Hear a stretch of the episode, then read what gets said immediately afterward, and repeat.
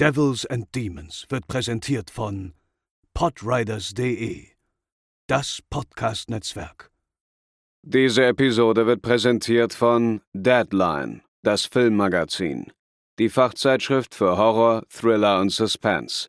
Jetzt im Kiosk oder online unter deadline-magazin.de. Moin Moin und herzlich willkommen zur 192. Episode von Devils and Demons, der Horrorfilm-Podcast. Ich bin der Chris und bei mir sind natürlich Pascal. Moin Moin. Und André. Hallo. The Shadow of the Wicker Man is Rising Up Again sang bereits Bruce Dickinson von der britischen Band Iron Maiden in deren Song The Wicker Man, der sich ganz klar von einem Klassiker des britischen Horrorkinos inspiriert zeigte. Und über diesen Film aus dem Jahre 1973 wollen wir heute in aller Ausführlichkeit reden. Und es ist tatsächlich, glaube ich, eine Premiere für uns alle, denn niemand hat den Film bisher zuvor von uns gesehen. Heute bei uns The Wicker Man und los geht's nach dem Intro.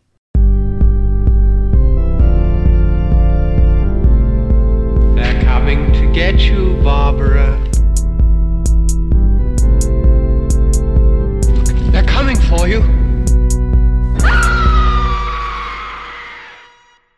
Das ist, glaube ich, richtig meine Annahme, oder? Also wir haben den alle drei im, bis auf jetzt im Zuge der Vorbereitung auf den Podcast noch nie gesehen, aber ich weiß nicht, ob wir das vorher schon mal hatten. Ich glaube tatsächlich ist eine Premiere. Ich glaube auch. Also zumindest Also- das alle nicht kannten, ja, ich glaube auch, ja. Also zumindest seitdem ich dabei bin. Wir, wir Das brauchen hat dann- natürlich bei solchen Filmfestfolgen mal abgesehen, aber. Ja.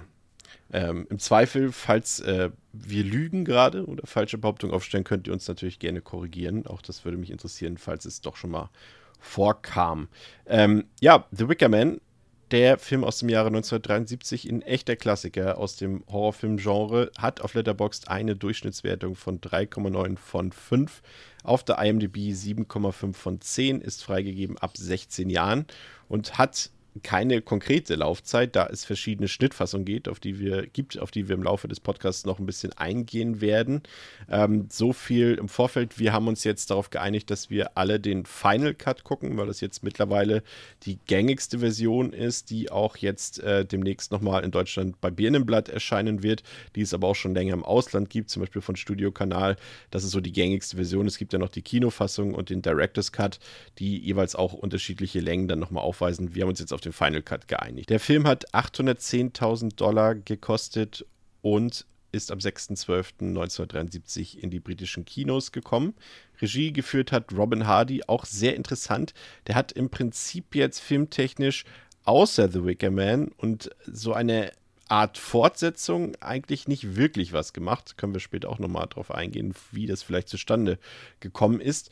Im Cast, ähm, ja, da haben wir schon ein paar prominentere Gesichter. Wir haben zum einen Edward Woodward in der Hauptrolle. Den kennt man vielleicht, wenn man so ein bisschen mit britischen TV-Serien ähm, visiert ist, versiert ist. The Equalizer hat er mitgespielt, aber er hat auch noch eine Art, ja, etwas umfangreicheren Cameo-Auftritt in Hot Fuzz, also im Teil der Cornetto-Trilogie, mitgespielt. Ähm, Sir Christopher Lee, muss man, glaube ich, kaum vorstellen, ist eine absolute Filmlegende. Die meisten kennen ihn sicherlich aus den Hammer-Horror-Filmen, aus Herr der Ringe, Star Wars, aus Tim Burton-Filmen, aus James Bond. Also ist auch, glaube ich, bis heute, ich glaube, der Rekord wurde bis dato nicht gebrochen, der Rekordhalter für den Schauspieler bzw. Schauspielerin, der am meisten in Filmen aufgetaucht ist, und zwar in satten 266. Das ist auch schon mal eine sehr reife Leistung, Pascal, ne? Ja, das ist äh, beeindruckend. Ähm, auch muss ich zugeben, ähm, war mir nicht bekannt, dass er hier auch mitspielt. Ich wusste sowieso vergleichsweise wenig über den Film, außer dass ich mal dieses ikonische Bild, das ja, man direkt im Kopf hat, mal gesehen hat. Ähm, ja, hat mich dann direkt nochmal angefacht, dass auch Christopher Lee hier ja, Teil ist. Ist sowieso, ist ja mittlerweile auch verstorben. Äh, das vielleicht noch als Randnotiz, aber es hat ja vermutlich jeder mitbekommen, 2015. Generell ist es sehr interessant, äh, gerade eben, weil wir den Film vorher nicht kannten und was man darin alles so entdecken kann. Ähm, also zum Beispiel meine Ir- Iron Maiden-Referenz zu Beginn. Also, das war mir auch nicht klar, dass dieser Wicker Man damit gemeint war und genauso wenig, ähm, dass das Burning Man Festival zum Beispiel auch auf The Wicker Man beruht. Fand ich auch sehr interessant, war mir auch nicht äh, bekannt. Also wirklich ein sehr wegweisender Film. Warum? Klären wir gleich noch. Ähm, Brit England hat noch mitgespielt, die Schwedin, also Brit England in dem Fall. Eckland. Ähm, die kennt man auch aus James Bond, The Man with the Golden Gun. Da hat sie die Goodnight gespielt. Übrigens, ja, im selben Bond-Film wie Sir Christopher Lee. Im Original von Get Carter hat sie mitgespielt und auch Horrorlegende Ingrid Pitt ist hier mit dabei. Aber worum geht's eigentlich, Pascal? Nach dem spurlosen Verschwinden eines jungen Mädchens führen seine Nachforschungen Ermittler Neil Howie nach Summer Isle, einer entlegenen Insel vor der Küste Schottlands. Die mysteriöse Dorfgemeinschaft scheint alles andere als erfreut über den ungebetenen Gast und hüllt sich in Schweigen. Doch Howie lässt sich nicht einfach abschütteln. Das seltsame Verhalten der Einheimischen, die einem heidnischen Fruchtbarkeitskult frönen, löst bei dem strenggläubigen Sergeant jedoch zunehmend Unbehagen aus. Und sein Instinkt trügt ihn nicht, die Gemeinschaft ist in eine tödliche Verschwörung verwickelt. Was habt ihr im Vorfeld erwartet? Das ist natürlich heute, es ist eine Frage, die ich häufig stelle, aber gerade heute finde ich sie besonders interessant, eben aufgrund der Begebenheit, dass wir den alle noch nicht gesehen haben. Ähm, so zum Beispiel anhand des Filmposters, anhand der Besetzung, auch aufgrund des Alters des Films, aus, wie gesagt aus dem Jahr 1973. Was hast du dir vorgestellt, was es sein könnte, The Wicker Man, André? Ja, das ist natürlich immer das Ding. Also, wie du gerade eben schon gesagt hast, auch so durch den Maiden-Song und so. Und ähm, es klingt halt, also man denkt auch eher so, es ist ein Wickerman, also es ist irgendein Mann, es ist irgendeine Figur. Ein bisschen wie, bisschen wie so der, der G-Man bei Half-Life oder so. Also es ist irgendein komischer Mann, der komische Dinge tut. Also ich dachte immer, ohne jetzt irgendwelche Lore davon zu kennen, also so ein bisschen durch Hören, Sagen und Co. Natürlich wusste ich schon ein bisschen was über, über den Film. Aber so rein vom, vom Namen her, früher dachte ich immer, es wäre halt eine Person. Der Wicker Man wäre irgendeine eine Gestalt oder ein Mann oder ein Monster oder irgendwas, aber irgendwas, irgendwas Person oder eine personenähnliche Gestalt oder so. Und, und der Film selbst? Was hast du von dem erwartet? Naja, also ich wusste natürlich, dass es in die Richtung Folk Horror geht und ich meine jetzt natürlich auch gerade im Zuge von Midsommar wurde ja auch nochmal reichlich referenziert, also dass das ja schon so ein bisschen die Ursuppe mit des Folk-Horrors ist, war mir schon klar, aber ich dachte schon auch, dass es mehr Horror ist. Also ich hatte, ich hatte irgendwie, keine Ahnung, so ein bisschen gefühlt Kinder des Zorns, aber, aber ernster und also so, aber so in die Richtung eher. Ne? So irgendwie so Länd, irgendwas Ländliches und eher diese Verschrobenheit des Ländlichen kombiniert eben mit, mit Horror, aber schon halt wie gesagt, Horror. Und naja, das, da diskutieren wir ja gleich mal drüber, ob ja. The Wicker Man eigentlich wirklich so ein rein, reiner Horrorfilm ist. Ja. Also die Erwartung teilweise erfüllt, äh, würde ich mal sagen, denn schon mal an dieser Stelle, ne? ja, quasi. ja, wunderbar. Wir können ja mal direkt in den Film hineingehen. Ähm, der beginnt eben, Pascal hat es erwähnt, mit dem Polizeisergeant Neil Howie. Der reist mit einem Wasserflugzeug auf die abgelegene schottische Insel Summer Isle Grund dafür ist ein anonymes Schreiben, das er erhalten hat, das von einem vermissten zwölfjährigen Mädchen berichtet. Und dieses Mädchen heißt Rowan Morrison und ähm, die ist vor zwei Monaten auf Summer Isle spurlos verschwunden. Und Neil Howie kommt dann auf der Insel an, aber er wird jetzt nicht besonders willkommen geheißen dort als Fremder.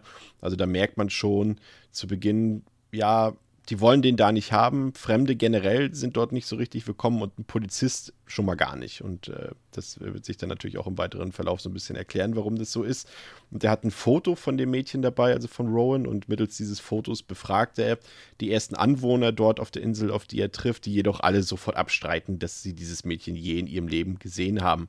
Und dann gibt es aber angeblich die Mutter des Mädchens namens May Morrison, die bei der Post arbeitet, weil es wird dann ein bisschen nach den Namen gefragt und ihre Mutter, habe ich gehört, ist hier und so weiter. Und dann schicken da diese, diese, sag ich mal, na, sind das richtige Seemänner unten am Hafen? Ja, also, auf jeden Fall. Ja, ne, das sind richtige Seemänner und die schicken äh, Neil dann zur Post dort und ähm, dort trifft er dann auch auf May Morrison. Aber die sagt auch, das ist eigentlich nicht meine Tochter so wie es auch die argwöhnischen Herren dort am Hafen gesagt haben und äh, auch auf das Foto angesprochen, sagt äh, May Morrison, dass sie zwar eine Tochter hat, aber es ist eben bestimmt nicht dieses Mädchen dort auf dem Foto und sie präsentiert dort auch ihre Tochter, die sitzt dort in, einem, in der Küche und malt Bilder. Und das ist erstmal so ein bisschen so unser Aufhänger. Und da ist ja schon mal das Interessante, Pascal, und ich glaube, das haben wir alle drei nicht erwartet, äh, ist der Einsatz von Musik in diesem Film. Also gleich schon während der Opening Credits haben wir zwei Songs, die laufen und im weiteren Verlauf des Films gibt es sehr viele, ja fast, ich würde schon fast sagen, Musical-Einlagen. Hast du das erwartet und äh, wie hat dir das gefallen?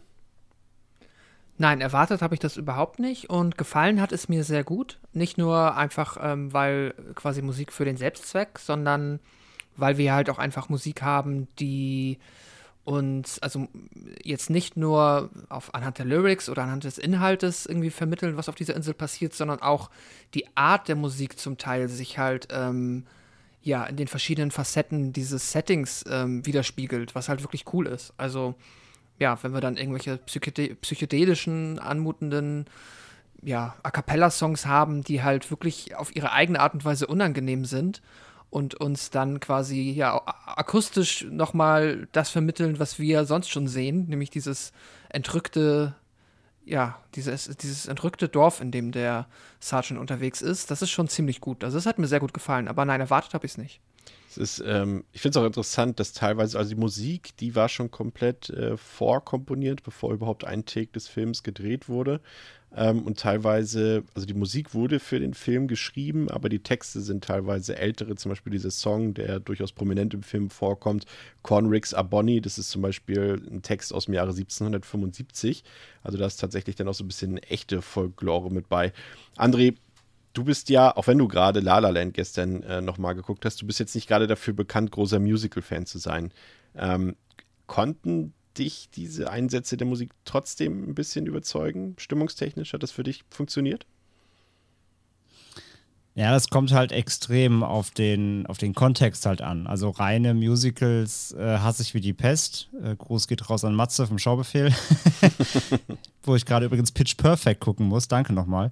Ähm, also es kommt immer total auf den, auf den, auf den Kontext an. Also genau, wie du gerade sagst, La La Land liebe ich zum Beispiel, weil es einfach sinnvoll in den Film eingebettet ist, wie da äh, Musik und Musical und Gesang einge, eingewoben sind. Ähm, hier bei Wickerman, ich war auf jeden Fall nicht darauf vorbereitet. Also, dass, das, dass der Film auch quasi wirklich ein, naja, ein halbes Musical ist zu viel gesagt, aber es wird schon sehr viel gesungen und getanzt. Ähm, war mir nicht bewusst und hätte ich auch nicht erwartet. Und es ist halt hier so, dass die Songs oder auch die Szenen, wo Gesang und Tanz vorkommt, sind ja jetzt nicht da, um eine schwungvolle Stimmung zu erzeugen, sondern die Musik wird ja eingesetzt und, und, die, und die Songs, um diese sehr weirde, entrückte Stimmung zu untermalen. Also die Songs. Aber so ein bisschen, in, also sag ich mal, im übertragenen Sinne kommt da so einiges in Schwingung, würde ich sagen, bei dem Film. Ja, aber halt, es ist jetzt nichts Aufheiterndes. Also es ist jetzt, es ist ja kein Bruch, um dich als Zuschauer jetzt irgendwie aus einer Anspannung zu lösen, sondern im Gegenteil, weil da so völlig random einfach eben diese Lieder stattfinden. Ähm, und die Texte haben ja dann eben teilweise auch Bezug ja eigentlich zum, zu der Story oder zumindest zu den Abläufen und den Vorkommnissen auf dieser Insel. Unterstreichen sie ja eben diesen weirden Touch noch. Also die Musik wird ja hier genutzt, um diese seltsame Aura weiter zu verschärfen, weil der Polizist eben ja auch überhaupt nicht peilt und darauf klarkommt, warum da jetzt irgendwie alle singen ähm, während irgendwie Mädchen verschwunden ist. Und äh, nach seiner Auffassung müssten ja eigentlich alle, eigentlich alle traurig sein und besorgt, aber eigentlich ist die Stimmung halt für ihn viel zu fröhlich. Und das erzeugt gleichzeitig aber wieder in der Tonalität des Films einen sehr surrealen Bruch. Also die Musik, obwohl sie selbst, die Songs an sich sind ja auch meist, haben eine fröhliche Natur, ja. wirken sie im Film halt trotzdem fast, also sorgen sie fast für eine Art Horror was halt diese Diskrepanz zwischen Bild und Tonsprache ist, so quasi. Aber das hätte ich halt nicht von der Intensität her eben, äh, habe ich es nicht erwartet. Nee. Ist auch kein Wunder bei den Texten, dass Neil da teilweise sofort immer die Flucht ergreift, wenn irgendwo ein Song angespielt wird. Ja, Man ja, muss natürlich ja. dazu sagen, äh, das ist äh, natürlich ein wichtiger, äh, wichtiger, wichtige inhaltliche Komponente ist natürlich, dass Neil, also der, der Polizeisergeant, natürlich streng christlich gläubig ist. Das ist sehr wichtig ähm, für den weiteren Verlauf des Films. Ähm, natürlich eine weitere Komponente und ähm, da musste ich tatsächlich, André, unweigerlich an Fisherman's Friends denken, an, diesen, an diese ganz nette ähm, britische Komödie, die wir mal in der Sneak Peek äh, gesehen haben. Ähm, das ist hier auch so, ne? Du hast hier dieses, also hier ist, da war es, glaube ich, was war, das war da die, war das die Westküste Englands? Oder ich weiß gar nicht mehr, wo Fisherman's Friends gespielt hat. Oder in Irland, ne? Weiß ich auch nicht mehr. Oder Check ich weiß es nicht mehr. Auf jeden Fall in Großbritannien. Ja, ja, genau, irgendwo. Ja. Und äh, hier ist es auch so, ne? Hier spielt es natürlich, ist es in Schottland gedreht, es spielt in Schottland, also es wurde in Dumfries und Galloway in der Südwestküste von Schottland gedreht. Ähm, aber du hast hier wundervolle Landschaften natürlich, ne, die dann auch sofort schon, wenn du siehst, wie Neil mit seinem Wasserflugzeug dort über die Landschaften hinwegfliegt, da kommt sofort Atmosphäre auf, da kommt Stimmung auf, da ist man irgendwie im Endeffekt auch sofort verliebt in dieses Setting. Das ist so richtig schön muggelig, so wie diese kleinen Orte eben in Schottland, England oder Irland. Jeder, der mal da war, der weiß das auch. Ähm, so wie die sich anfühlen. Ne? Pascal, das ist eigentlich auch ein perfektes Szenario für das, was es letztendlich ist, für so einen schönen Krimi. Ne? Ja, genau. Ich, ähm, also in das Setting habe ich mich wirklich sehr schnell verliebt. Das war, ähm, es ist einfach halt im Genrefilm wirklich auch einfach mal erfrischend, dass wir erstmal ein Setting haben, was auch zum größten Teil tagsüber so im, ja, im Hellen stattfindet und dann in, auf einer ähm, britischen Insel mit äh, verschrobenen Einwohnern, die alle einen starken schottischen, schottischen Akzent sprechen. Das ist schon fantastisch. Das hat man halt nicht so oft und deswegen ist das äh, sehr, sehr angenehm. Und dann halt, du hast ja gerade gesagt, Krimi. Ja, für einen Krimi wiederum ist das ein vergleichsweise populäres Setting.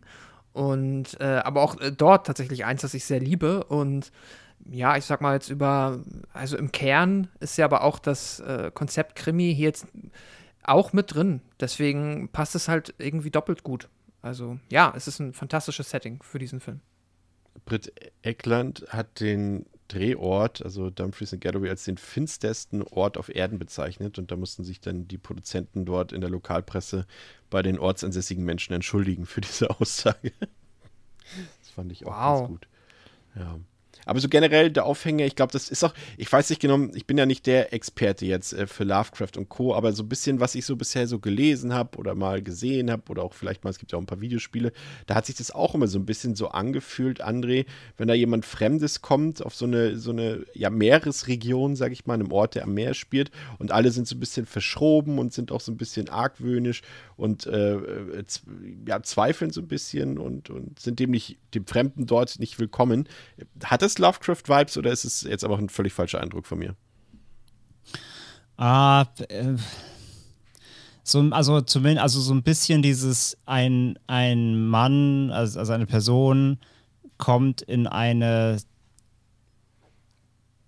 idyllische Umgebung und erfährt dort sehr weirde Dinge, die sich dann zuspitzen. Also das vielleicht noch so. Also wenn man es jetzt irgendwie mit Schatten über Innsmouth und so vergleicht, also ne, wenn man so ein, so ein verschlafenes Örtchen, was dann nach und nach seine Geheimnisse preisgibt. Das könnte man auch so ein bisschen Lovecraftchen zumindest, ja, ja. Aber ansonsten Im eher Ansatz. abstrakt von mir jetzt gedacht. Ne? Im Ansatz. Ja, die hat im Ansatz, also äh, The Wicker Man ist ja, würde ich jetzt nicht als Cosmic Horror bezeichnen. Ähm, aber halt diese Ansätze, wie gesagt, dass, dass, dass man eine, dass man in irgendwie in so einen, in einen Ort stolpert, wo super weirde Dinge passieren und man nach und nach eben also merkt, da stimmt irgendwas nicht mit der Bevölkerung. Ähm, das ist schon, das gibt es schon bei Lovecraft auch, aber hier sind die Leute halt keine Fischwesen danach oder so. Also das ist halt, ähm, da fehlt dann, da fehlt dann die eine Stufe dann wirklich, um es dann, ne, aber, aber die, die an, so Anleihen davon äh, kann man sehen, ja. Keine Fischmenschen, aber Hasen. Hasenmenschen. Also ja, Fischmasken gibt's, Fischmasken gibt's. Ja. Stimmt. Ja, Neil äh, nistet sich dann in einem, ja, ein Hotel kann man ja gar nicht sagen, wie nennt man das in so einem Gasthaus? Gasthaus. Ne? Ja, Gasthaus. Nistet er sich ein, lernt dort äh, auch den Betreiber kennen, lernt auch Willow kennen, die Tochter des Inhabers. Aber erstmal muss er sich noch so einen richtig schönen, schicken Song anhören. Wir übrigens auch von den Einheimischen dort in der Kneipe, die da irgendwie direkt zum Hotel gehört. Und dann, als es dunkel wird, äh, geht Neil nochmal außer Haus und verlässt seine nächtliche Unterkunft und äh, sieht dann, wie einige Inselbewohner auf der Wiese vor dem Gasthof eine Sexorgie feiern, Pascal. Das muss ich sagen, das war auch für mich, da habe ich tatsächlich auch so ein bisschen äh, irgendwie den Blick drauf gehabt, den Neil auch drauf hat. Also das äh, war für mich so dieser erste unwirkliche Moment in dem Film und den habe ich so in seiner, es ist jetzt ja keine explizite Sexdarstellung dort, aber doch in seiner Freizügigkeit habe ich das so nicht erwartet. Ja, ist super spannend. Ähm, also bezüglich der Freizügigkeit. Ich habe es ja aber auch immer so, dass gerade wenn ich Filme aus den 70ern gucke, dass ich die dann auch, natürlich ist das hier jetzt schon ein bisschen abwegigeres Genre-Kino, aber dass ich die auch immer zu prüde einschätze und mich das deswegen auch immer noch mal ein bisschen kalt erwischt. Das hatte ich hier auch. Aber ich glaube, was mich hauptsächlich halt kalt erwischt hat, ist nämlich etwas, was ich finde, was der Film an der Stelle sehr gut macht. Und zwar einem aus diesem also klar, wir haben hier schon äh, bisher so leichte, äh, subtile Vibes verspürt, dass hier offensichtlich irgendein Geheimnis in diesem, auf dieser Insel, ja, ansässig ist. Also, dass es jetzt hier nicht nur um ein ganz triviales Mädchen ist verschwunden, wird dann irgendwann gefunden Szenario geht, das ist ja dem Zuschauer oder der Zuschauerin hier schon klar. Aber äh, dass man jetzt quasi aus dem, ja, er war eben noch in einem vergleichsweise traditionellen Gasthaus und klar sind die da ein bisschen verschroben, damit würde man aber rechnen ähm, also quasi aus einer relativ normalen, erwartbaren Umgebung, werden wir dann in so eine wirklich sehr abgefahrene und sehr abstrakte, äh, ja, quasi Szene geschmissen, in die dann unser Protagonist geht.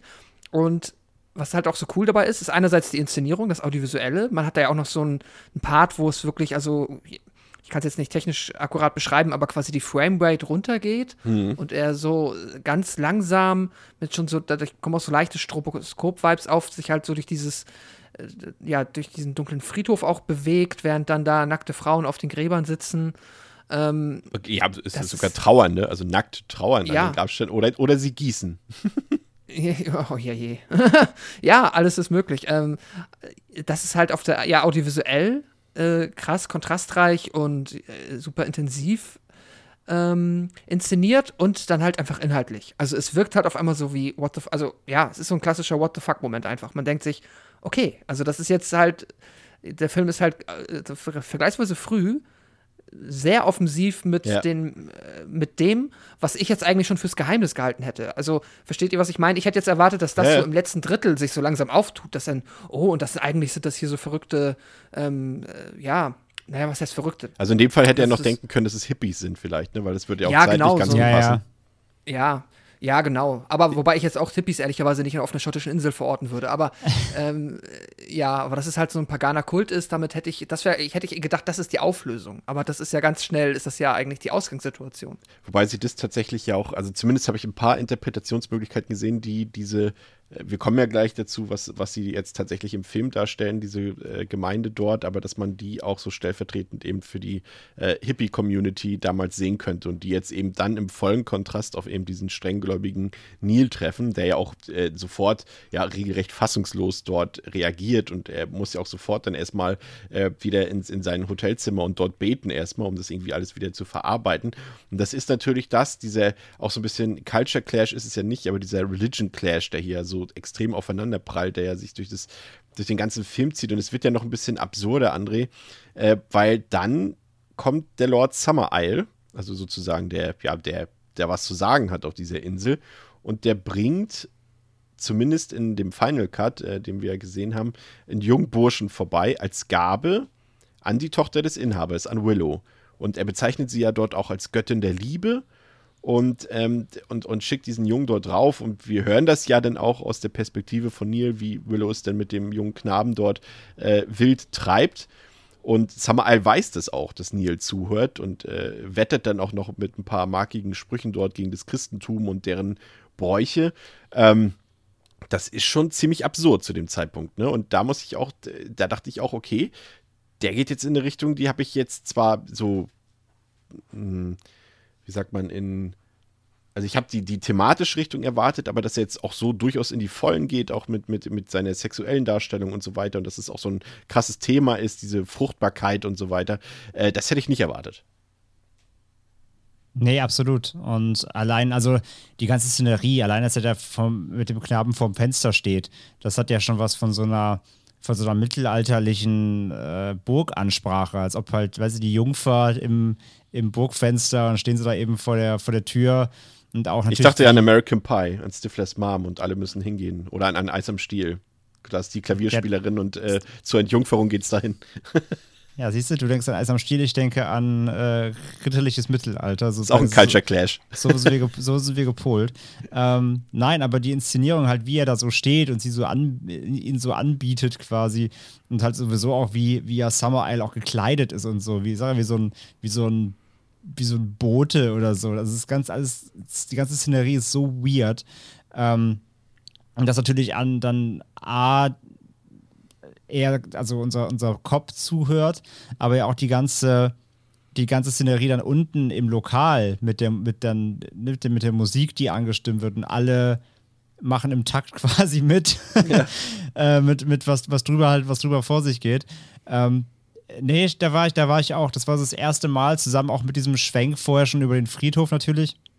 Das waren so die ersten, die ersten Töne, wo ich gemerkt habe, so, wo, oder, wo ich verstanden habe, in welche Richtung das schon so gehen wird. Ne? Also schon, wie du gerade sagst, diese, dieses Fruchtbarkeitsritual, ähm, Symbolik, ähm, und dann gleichzeitig aber natürlich auch der Clash eben mit eben, wie du gerade gesagt hast, den christlichen Werten natürlich unseres äh, Protagonisten, der damit natürlich komplett überfordert ist, der ja, beziehungsweise dass das gegen alles irgendwie spricht, für was er steht, gegen Enthaltsamkeit und äh, sein, sein Weltbild wird ja quasi erschüttert. Für nur, nur durch das, was er da gerade akustisch mitbekommt. So, das reicht ja schon. Ähm, und aber ja, auf jeden Fall, da habe ich dann das erste Mal so verstanden, glaube ich, welche Richtung dann der Film grundlegend erstmal erstmal wollte, was eigentlich so der die dünne die dünne rote Linie da drin ist, so unter dem ganzen ja. seltsamen Tovabo drumherum. Ja, das ist auch gleichzeitig ja der erste Auftritt äh, von Christopher Lee, also in seiner Rolle als Lord Summer Isle. Ich fand das tatsächlich sehr bemerkenswert. Also es haben viele ähm, Castmitglieder äh, ohne Gage mitgespielt in dem Film, aber tatsächlich auch Lee selbst hat keine Gage für den Film hat haben wollen. Und äh, wenn man bedenkt, dass er ja auch schon zu diesem Zeitpunkt eine ziemlich große Karriere hingelegt hat, zumindest auch was Genrefilme angeht. Und wie gesagt, er war ja nur ein Jahr später, müsste das gewesen sein, glaube ich, als ähm, der Mann mit dem goldenen Colt bei Bond mitgespielt hat. Also der war schon ein Star und ein sehr renommierter Schauspieler. Und dass er da für, sich für so ein Projekt äh, hinstellt und sagt, ich brauche keine Gage, ist schon beachtlich. Und im Nachhinein hat er auch stets gesagt, dass das sein, seine Lieblingsrolle ist von allen Rollen, die er je gespielt hat. Und es waren ja auch viele sehr bekannte, markante Rollen, die er gespielt hat. Und ähm, auch eines seiner Lieblingsfilme tatsächlich und Lieblingsprojekte, an denen er mitgewirkt hat. Und selbst die Pressetour hat er tatsächlich sein, also seine eigene aus eigener Tasche bezahlt. Also schon bemerkenswert und sagt auch viel über Christopher Lee aus, muss man ja ganz ehrlich sagen. Ähm, wie hat auf dich gewirkt in dem Film, Pascal? Ist das schon jemand, der den Film auch für dich nochmal auf ein anderes Level hebt, aufgrund seiner Präsenz, aufgrund seines Schauspiels, aufgrund seiner, ja, muss man ja sagen, er hat ja auch eine gewisse Aura, die er mitbringt in so einem Film, ne? Ja, ja und ja. also ich würde dir auf jeden Fall zustimmen. Ich finde schon, ähm, oder ich weiß ja gar nicht, ob ich dir zustimmen würde. Du hast ja. Nee, nee, es ist, wär, so wäre meine geäußert. Meinung, ja. ja, okay. Dann äh, teile ich diese mit dir, denn ja, ich finde Christopher Lee definitiv. Er hat ähm, vielleicht so ein bisschen, ähm, ja, Britt Eckland macht das auch super. Edward Woodward spielt seine Rolle ja auch gut, äh, aber die ist dann natürlich vergleichsweise eindimensional. Er spielt halt den strenggläubigen, konservativen Polizisten. Der lässt jetzt nicht so viel äh, Spielfreude vielleicht zu, äh, im Gegensatz zu der Rolle, die Christopher Lee hier als Lord Summer Isle hier verkörpert, der halt wirklich sehr darin aufgeht. Ich finde, das merkt man auch. Er schafft es, ähm, diesen Spagat zwischen einerseits kann man sich fast so ein bisschen bei ihm sicher fühlen. Also man hat, oder ich hatte zumindest immer, jetzt sagen wir mal, bis äh, es dann später aufs Finale hinausgeht, stets das Gefühl, dass jetzt auch tatsächlich äh, der Sergeant halt nicht irgendwie von ihm bedroht wird. Also auch nicht, dass es jetzt darauf hinausläuft, dass er einfach äh, normal irgendwie ähm, jetzt ja, dem Polizisten, wenn der ihm auf den Keks geht, dass er ihm dann irgendwie einfach erschießt oder sowas, sondern ich hatte das Gefühl, dass er halt immer Herr der Lage ist, immer äh, Herr der Situation, ähm, quasi sch schwer zu verunsichern. Und ja, obwohl halt eigentlich, und so suggeriert es dann halt quasi, also so ist es mir halt suggeriert worden. Ich dachte halt eigentlich schon, okay, ist es jetzt nicht eigentlich total schlecht für diese Insel und gerade für Lord Summer Isle, dass der jetzt ein Polizist ist und das alles entdeckt, weil dann kommt er halt, äh, ja, in der Woche wieder und hat dann halt 100 Polizisten dabei und das wird, ähm, ja, dem Festland halt wahrscheinlich gar nicht so gut gefallen. Mhm, aber ja, es gibt ja einen Grund dafür, warum er äh, so unbeeindruckt ist. Ähm, aber äh, um, ja, ich äh, schweife ab. Äh, grundsätzlich, ja, Christopher Lee als Lord Summer Isle ähm, hebt den Film definitiv nochmal auf ein neues Level und bereichert ihn sehr. Er hat schon so ein bisschen auch so diese Mystik, dass er so dieser Strippenzieher dort auf der Insel ist, dass er die Fäden in mm. der mhm. Hand hat und auch das, also wenn wir schon mal ein bisschen äh, vorgreifen im Film, ähm, man nimmt ihm diese Rolle auch ab, dass die Leute ihm dort auch hörig sind und ihn als so eine Art Anführer, ne? Im, im Endeffekt ist er ja sogar ein Einführer ähm, das, das nimmt man ihm ab. Ne? Also er hat so einfach diese, dieses Charisma auch, was wir ja, also wir können es ja schon mal sagen, dass es natürlich auch so ein bisschen äh, okkult wird und sektenartig wird, aber so, dass er so, so, so, ein, so ein charismatischer Typ ist, dem da alle folgen auf der Insel, das nimmt man ihm ab, André, ne? Absolut. Ähm, er ist zwar auch, wie du gerade sagst, ja, der, der erste Auftritt kommt ja dann auch nur spärlich da am Fenster. Und ähm, gerade in dem, im, ersten, im ersten Segment sieht man ihn gar nicht so oft. Mhm. Aber trotzdem hat man, hat man immer das Bewusstsein, dass er der Chef ist. Also Sie sagen es ja auch gleich am Anfang, ne? Also die, die, die, die Genau, Herren am also Hafen A- sagen ja auch, dass es, das macht unser, wie nennen sie, ich weiß jetzt nicht mehr, wie sie ihn auf, äh, doch, sie nennen ihn auch Lord, ne? Genau. Unser Landlord, sagen sie sogar. Landlord, glaube ich, ja. Und, und da merkt man schon irgendwie, du weißt schon am Anfang, als sie ihn erwähnen, das müssen sie mit unserem Landlord klären, so, dass der auf jeden Fall eine wichtige Rolle spielen wird. Ja, A, benennen sie ihn halt immer wieder und wenn er dann eben auftritt, ich meine, das ist natürlich auch Christopher Lees in Anführungszeichen verschulden. Äh, er hat halt einfach so eine krasse Aura und so eine krasse Präsenz einfach und natürlich seine markante Stimme. Sti- Ja. Stimme Entschuldigung, natürlich Entschuldigung. und seine extravaganten Outfits. Gelber Rollkragenpulli, Hus, Hus. Ähm, nee, seine ganze Erscheinung mach, heben ihn halt auch ab vom Rest. Also er, äh, wie er sich kleidet und wie er sich äh, gibt, äh, stehen halt komplett im Kontrast auch zu seinen Untertanen, sage ich mal. Und von daher ist da relativ klar, dass er da natürlich die, die äh, Zügel in der Hand hat auf der Insel, ja. Ja, dann gibt es ein bisschen so, äh, ja, ganz normale, würde ich sagen, äh, ja, wie es halt man es im Krimi gewohnt ist, äh, Ermittlungsarbeit. Also Neil besucht am nächsten Tag die örtliche Schule. Dort äh, trifft er dann auch wieder auf den Namen Rowan Morrison in, in diversen Unterlagen, aber die Lehrerin, die er dort antrifft, die behauptet, dass Rowan vor zwei Monaten gestorben sei und, und man habe ihre Leiche ohne Grabstein auf dem örtlichen Friedhof begraben und auf ihrem Grab steht auch mittlerweile ein, ein gepflanzter Baum und ein Stück ihrer Nabelschnur wurde um einen Ast gewickelt und äh, im Amt, im örtlichen, das ist heute mein Wort des Tages, das örtliche. Es ist keine Werbung. ähm, in, nennen mal im Einwohnermeldeamt vor Ort, ähm, will Neil dann den Totenschein sehen, der jedoch tatsächlich gar nicht existiert. Und da stellt man sich schon die Frage, gab es hier vielleicht ein Verbrechen? Und wenn ja, will es die Gemeinde vielleicht vertuschen?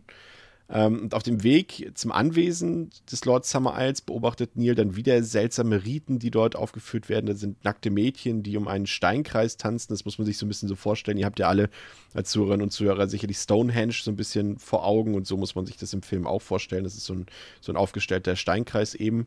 Und dann im Gespräch erklärt Summer Isle dem Sergeant dann so ein bisschen die Vergangenheit und die Bräuche der Insel.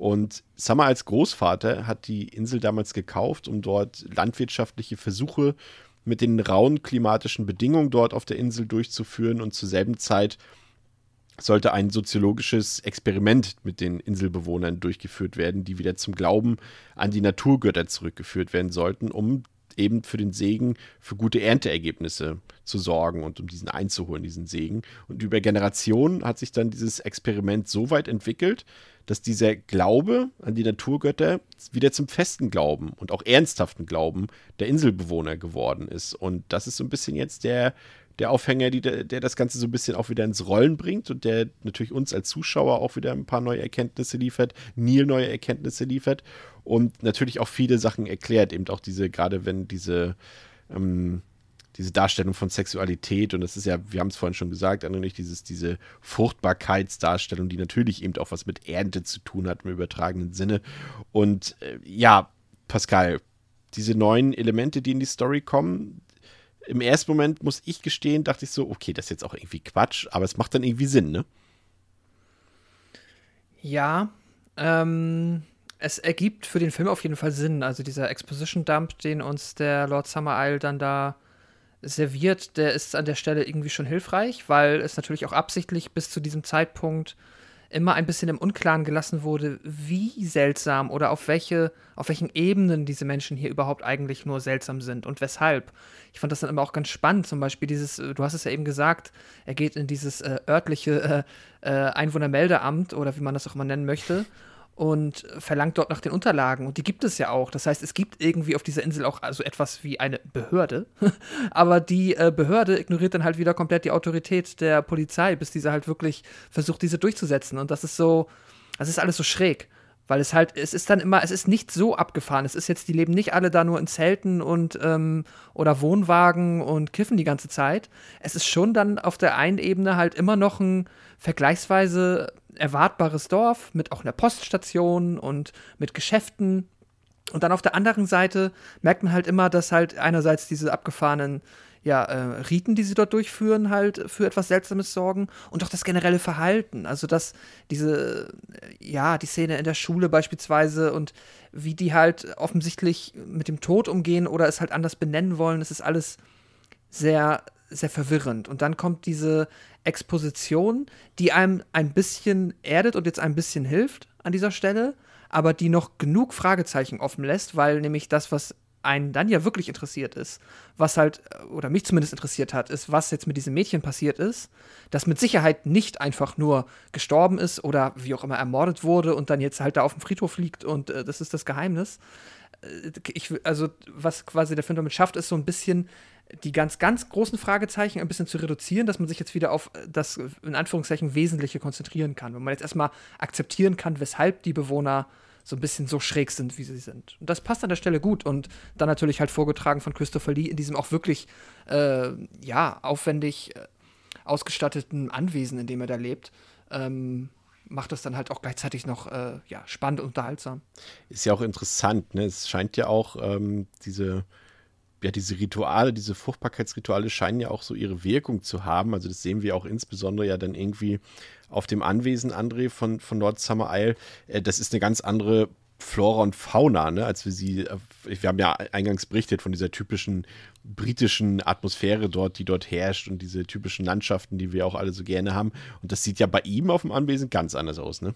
Das könnte man ja fast sagen, dass das, ja, ich weiß nicht, so, ist das südamerikanisch? Ich weiß nicht, also ich, ich habe mich gefühlt, als wäre ich an einem ganz anderen Ort auf der Welt. Naja, wie gesagt, das passt ja auch zu, seiner, zu seinem Auftreten. Also sein Grundstück sieht genauso so farbenfroh, bunt und verrückt aus wie er. Also das, er stellt sich halt mit allem raus. Das, also ich finde, alles, was ihn umgibt, muss halt irgendwie ein bisschen aufgewerteter, besser, pompöser, äh, mhm. extravaganter aussehen als halt alle anderen, weil die halt nur der Pöbel sind und er ist halt der Lord so.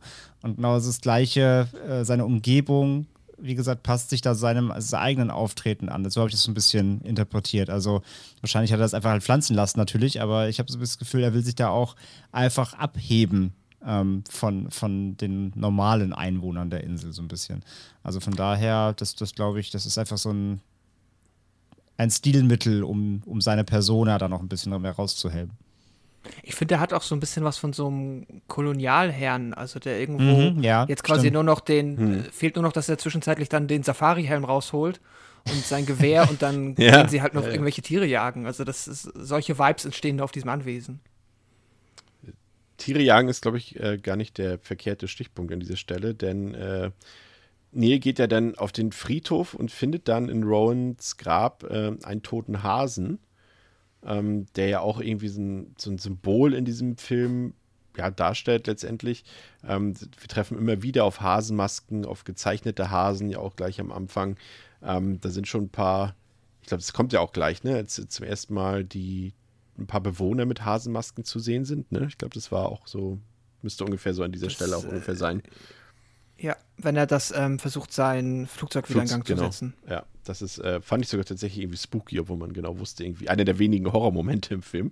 Tatsächlich, äh, da habe ich mich doch ein bisschen, ja, ich will nicht sagen gegruselt, aber es war schon ein bisschen unangenehm da. Ja, und in der folgenden Nacht kommt dann das im Final Cut, was tatsächlich in den anderen Schnittfassungen schon in der ersten Nacht hätte passieren sollen, beziehungsweise passiert ist in den anderen Schnittfassungen. Hier kommt es erst jetzt, denn in der Nacht versucht ähm, Willow, aus ihrem Zimmer heraus unseren ja, prüden, strenggläubigen Neil mit Gesang, mit Geklopfe und mit ihrer Nacktheit und eine Art äh, Balztanz dort irgendwie zu verführen. Und der hat echt auch arge Probleme damit, ähm, dieser, dieser, seiner Lust im Endeffekt ja auch irgendwie ähm, zu widerstehen.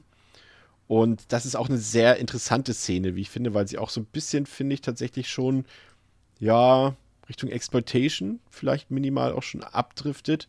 Aber da gibt es ein paar sehr interessante Sachen auch zu, ähm, zu lesen. Also wie gesagt, Willow wird ja von, von Britt Eklund ähm, gespielt und die war ja damals äh, durchaus eine sehr beliebte junge Dame. Äh, wird zumindest Rod Stewart ein Lied von singen können. Der war nämlich damals also der Sänger mit ihr zusammen und hat auch darauf gepocht, dass dieser Film nie veröffentlicht wird, weil es kann ja wohl nicht sein, dass seine damalige Freundin hier einfach nackt in dem Film auftaucht. Also er hat da, glaube ich, auch versucht, ein paar rechtliche Schritte einzulegen. Hat äh, zum Glück jetzt mal äh, aus diversen Gründen, sage ich mal, hat es nicht geklappt.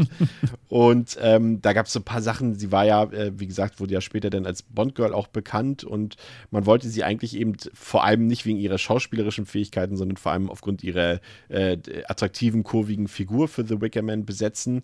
Und äh, man war dann so ein bisschen äh, enttäuscht, äh, als man sie dann für Bond besetzt hatte äh, weil sie nicht mehr so aussah wie in The Wicker Man. Aber die Leute, die äh, Produzenten von Bond, ähm, also die Broccolis, die wussten nicht, dass Brit England, äh, warum sag ich mal England, Brit England ähm, schwanger war damals beim Dreh zu The Wicker Man. Und da kam sie dann ein bisschen magerer an und nicht mehr so kurvig, äh, wie sie es in The Wicker Man war. Das fand ich tatsächlich sehr interessant, dass sie sich da haben was anderes vorgestellt. Und es gibt ja ein paar Szenen, sie war eben, wie gesagt, schwanger und es war für sie okay, dass sie obenrum nackt gezeigt wird im Film.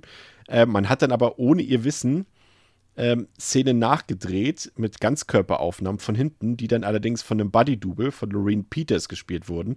Und da war sie dann richtig sauer, als sie das herausgefunden hat und als sie den fertigen Film gesehen hat, dass der Regisseur Robin Hardy das eben gemacht hat. Und es gibt dann bis zum, äh, ja, quasi bis zum heutigen Tag gibt es immer noch äh, viele Fans, ähm, die sich Autogramme geben lassen wollen mit Bildern äh, von, von ihrer Rückseite und sie unterschreibt die nicht, weil sie ihm sagt, das bin ich nicht, das ist ein Körperdouble, das unterschreibe ich nicht, damit will ich nichts zu tun haben. Und das fand ich durchaus äh, sehr interessant in dem Fall, ja. Aber generell ist das schon auch eine Szene, ja, ich finde es da immer wieder interessant, wie gesagt, das ist genau das, was du gesagt hast, Pascal, vorhin. Man schätzt es immer falsch ein, ne? man denkt so Anfang 70er Jahre, da gibt es jetzt hier nicht so viel ähm, Freizügigkeit und das ist ja, müsste ja prüdes Kino sein, aber es ist ja eigentlich totaler Quatsch. Ne? Also gerade zu der Zeit mm. sind auch so viele Stilrichtungen, so viele Genre entstanden, die ja eben dann doch eben in Richtung Genre-Kino gegangen sind, Exploitation-Kino und so weiter. Also ich glaube, es dürfte kaum ein nackteres Jahrzehnt geben als die 70er Jahre, nur man hat das im Kopf irgendwie immer anders verankert, ne?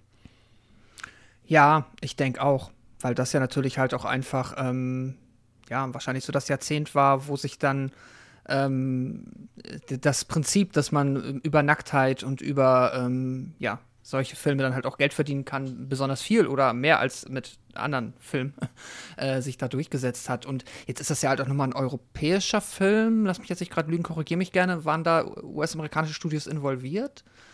Nee, ich müsste, glaube ich, eine UK-Produktion sein. Also Warner ja. und äh, ich glaube, ein anderer Produktionsstudio noch, aber es ist eine UK-Produktion, ja. Ja, also dann sind wir ja eh schon mal so ein bisschen aus dem, ähm, ja gerade 70er Jahre USA, so aus dem prüden Mainstream sagen, ja. raus.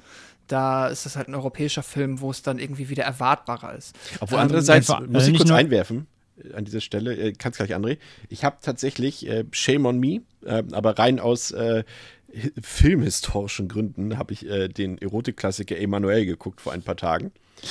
Und der Filmhistorische Gründe. Ja, natürlich. Und der hat ja, kommt nächste Woche bei uns. Nein, Quatsch.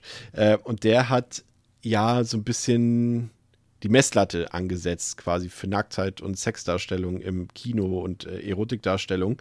Und der ist ja, glaube ich, von 74, der kam ja später. Vielleicht ist es, vielleicht haben wir auch sogar recht, Pascal. Vielleicht ist es wirklich überraschend für 73, diese Darstellung. Weil meines Erachtens hat erst so, haben diese, haben so diese französischen Erotikfilme erst so ein bisschen das europäische Kino auch in diese Richtung gebracht. Und ja, auch, wenn wir mhm. dann denken, äh, in Deutschland ja auch so Sachen wie Schulmädchenreport und diese ganzen lustigen Erotikkomödien, was es da alles gab. Ähm, es könnte durchaus sein, dass das 73 vielleicht eben noch nicht so war. Das kann ja gerne, wenn das jemand besser weiß jetzt, äh, ohne dass wir jetzt nochmal nachgucken, ähm, gerne uns zu aufklären. Aber vielleicht sind wir gar nicht so im Unrecht, Pascal. Aber André, ja, du wolltest was sagen. Wer weiß. Ja, ich wollte nur noch dazufügen, Pascal hat da eben gesagt, ähm, das war die Zeit, wo man dann mit Filmen mit Nacktheit auch gut Geld verdienen oder verdienen konnte. Nicht nur das, es war ja einfach das Jahrzehnt der sexuellen Revolution und einfach mhm. Filmemacher haben generell einfach sich mehr gewagt und es war ja auch eher dann ein Stilmittel des Tabubruchs auch, äh, mhm. mehr Nacktheit zu zeigen und allein das ist ja auch, das ist ja auch dieses, also, weil wir haben anfangs gesagt Hippies, so ein bisschen ist es das ja schon auch. Also dieses freie, ja. freie, freie Leben, freie Liebe, ähm, das steckt da ja schon mit drin, gar keine Frage. Also die, diese, diese Note trägt der Film auf jeden Fall, ja. Ja, ja, ja, das gehe ich komplett mit. Also ich glaube auch, dass das so ein bisschen, deswegen, es ist zwar zum einen dieser Religion Clash, es ist aber auch eben dieser Culture Clash. Du hast es so eben, ja. das ist so der, der Neil, der stellt so diesen typischen, in dem Fall war es ja damals auch so in, in Großbritannien zu dem Zeitpunkt, so diesen konservativen, äh, gläubigen Standardbriten dar, der sich an alle Regeln hält Mhm. und der auch vielleicht, eben, wie gesagt, auch ein bisschen, in dem Fall ja ein bisschen überprüde ist. Ähm, und er kommt so auf diese Generation, ne, auf die 68er und so weiter. Ähm, Woodstock, Hippies und so weiter. Und das sind eben die Leute, die dort auf der Insel wohnen, so ein bisschen. Ne? Die sehen zwar jetzt auch nicht so aus, aber sie verhalten sich halt ein bisschen anders. Und ich glaube schon, dass das da definitiv auch so ein bisschen dieser Generationskonflikt in Großbritannien da auch irgendwie mit drin steckt, ohne dass wir das jetzt sagen können, weil wir eben nicht da aufgewachsen sind. Aber ich meine, das auch gelesen zu haben, dass das schon definitiv, was wir jetzt hier da zusammengefasst haben, eine Rolle spielt, auf jeden Fall. Ähm, aber äh, mich würde noch interessieren, Pascal, ob, wir haben ja schon gesagt, dass diese Szene jetzt hier im Final Cut kommt. In, der, in den anderen Schnittfassungen kommt diese Stelle schon in der ersten Nacht, als eben äh, sozusagen, in der wir sehen, dass der Junge dort von Lord Isle zu Willow Willow geschickt wird. In dieser Stelle käme das jetzt eigentlich schon. Findest du, dass so wie es jetzt gelöst ist, in der Schnittfassung plausibler? Das ist eine gute Frage. Ich denke, dass es mir so, wie ich es jetzt gesehen habe, wahrscheinlich besser gefällt. Müsste ich jetzt aber dann tatsächlich wahrscheinlich in beiden Varianten sehen, um das äh, wirklich gut differenzieren zu können. Aber so aus dem Bauch heraus würde ich sagen, gefällt es mir, so wie ich es gesehen habe, besser, als wie es wahrscheinlich anders wäre. Okay. Ja, am nächsten Tag ähm, geht Neil dann in die Bibliothek und recherchiert über die Riten und über die Bräuche der heidnischen Kulturen. Und scheinbar gibt es eine Zeremonie mit einem Menschenopfer. Und er will dann, nachdem er das herausgefunden hat, die Insel eigentlich verlassen. Das scheitert aber, weil sein Flugzeug defekt ist. Ähm, da sollte dem Zuschauer dann klar sein, dass es vielleicht jetzt doch auch etwas, ich sag mal, wir haben ja die ganze Zeit natürlich eine mysteriöse Stimmung, ähm, aber wir haben nicht das Gefühl, dass jetzt Nils Leben in Gefahr ist. Ich glaube, da sind wir uns einig an dieser Stelle. Ne? Also bis, bis er feststellt, dass sein Flugzeug kaputt ist. Wir haben ja auch gesagt, Lord. Summer Isle ist ja, Ja. also dass er, wir haben jetzt nicht das Gefühl, dass er ihn jetzt umbringen würde. So. Ja, also das meinte ich so mit dieser Sicherheit, die Lord Summer Isle irgendwie verkörpert, weil dafür hätten sie jetzt ja halt auch schon eine Million Möglichkeiten gehabt, ihn äh, quasi sich äh, dem Sergeant zu entledigen. Aber es ist schon so, dass, also, es ist halt dieses äh, leicht Unheimliche, weil die halt alle so ein bisschen, ne, man muss immer wieder, ich kann auch, auch kein besseres Wort an als entrückt. Es ist halt alles so ein bisschen schräg, dass ich jetzt auch nicht, nicht damit rechnen würde, dass die ihn einfach morgen irgendwie in den Topf stecken und kochen oder so. I don't know. Okay, aber spätestens jetzt war es dann mir zumindest auch klar, dass hier Unheil droht äh, für Neil, auch im, in direkter Konfrontation, denn ich glaube, ähm, das ist hier eindeutig, dass das Flugzeug jetzt nicht zufällig defekt ist und nicht mehr funktioniert. Und dann sehen wir ja auch die Bewohner dort in ihren Hasenmasken. Und ähm, Neil ist überzeugt davon, dass Rowan noch lebt und dass sie bei dem Maifest, was am nächsten Tag stattfinden soll, geopfert werden könnte oder geopfert werden soll. Und ähm, dem habe ich geglaubt. Ich dachte, der Film will uns tatsächlich dahin führen. Und das ist ja so eine Sache, äh, ich deute jetzt natürlich im Endeffekt schon gewissermaßen einen Twist an. Ähm, aber ich finde, der Film, das können wir vielleicht an dieser Stelle schon mal diskutieren, spielt geschickt mit uns als Zuschauer. Ne? Also der weiß, wie er uns, wie er das Publikum an, so ein bisschen an der Nase herumführen kann. Ne? Also welches, welche so Kniffe, äh, welche Hebel in Gang gesetzt werden müssen oder aktiviert werden müssen, ähm, vom, vom, vom, auch seitens des Drehbuchs, um uns so ein bisschen abzulenken, teilweise. Auch gerade, ich finde, diese, wenn immer wieder diese Religionsthematik, diese Religionskritik eingeworfen wird und wir auch darüber so ein bisschen nachdenken, da denkt man immer, ja, okay, der will uns darüber was erzählen und so weiter. Ich finde, der lenkt sehr gut ab davon, dass er uns an der Nase herumführt, Pascal. Ja, ich finde das ähm, grundsätzlich super spannend, weil man, man muss dabei ja auch immer ein bisschen daran denken, dass es halt ein Film aus 19, von 1973 ist. Und das, finde ich, macht es dann irgendwie halt nochmal doppelt interessant, wenn man den heute sieht, weil ich jetzt natürlich immer nicht nachvollziehen kann, wie ein, ja, Zuschauer oder eine Zuschauerin quasi in den 70ern auf diesen Film reagiert hätte. Und wiederum ist der Film ja aber trotzdem halt für Menschen aus den 70ern gemacht und nicht für Menschen aus 2020. Und deshalb, ähm, ich dachte die ganze Zeit, okay, es könnte wirklich, wirklich nur das sein. Also quasi, wir haben jetzt verstanden, das ist ja so ein ja, paganischer Kult in Anführungszeichen und ähm, Paganer. Und ähm, sie haben das Mädchen jetzt halt irgendwo gefangen gehalten, wollen das opfern und im Finale läuft es darauf hinaus, dass äh, der Sergeant sie rettet oder nicht. Das wäre mir jetzt, also wenn ich jetzt quasi einen Film sehen würde und ich würde jetzt halt aus dem Bauchgefühl heraus sagen, okay, das ist aber viel zu trivial, viel zu simpel.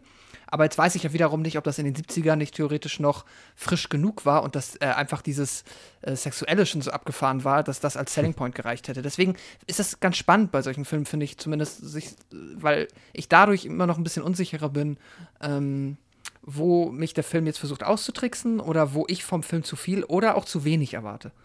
Ähm, genau. Ihr habt beide, aber jetzt ohne schon zu verraten, was am Ende passiert, ihr konntet es beide, genau wie ich, hoffe ich, an dieser Stelle noch nicht erahnen, ne? Ich konnte es nicht. Nee. Nee. Habe ich nicht, noch nicht kommen sehen. Nee.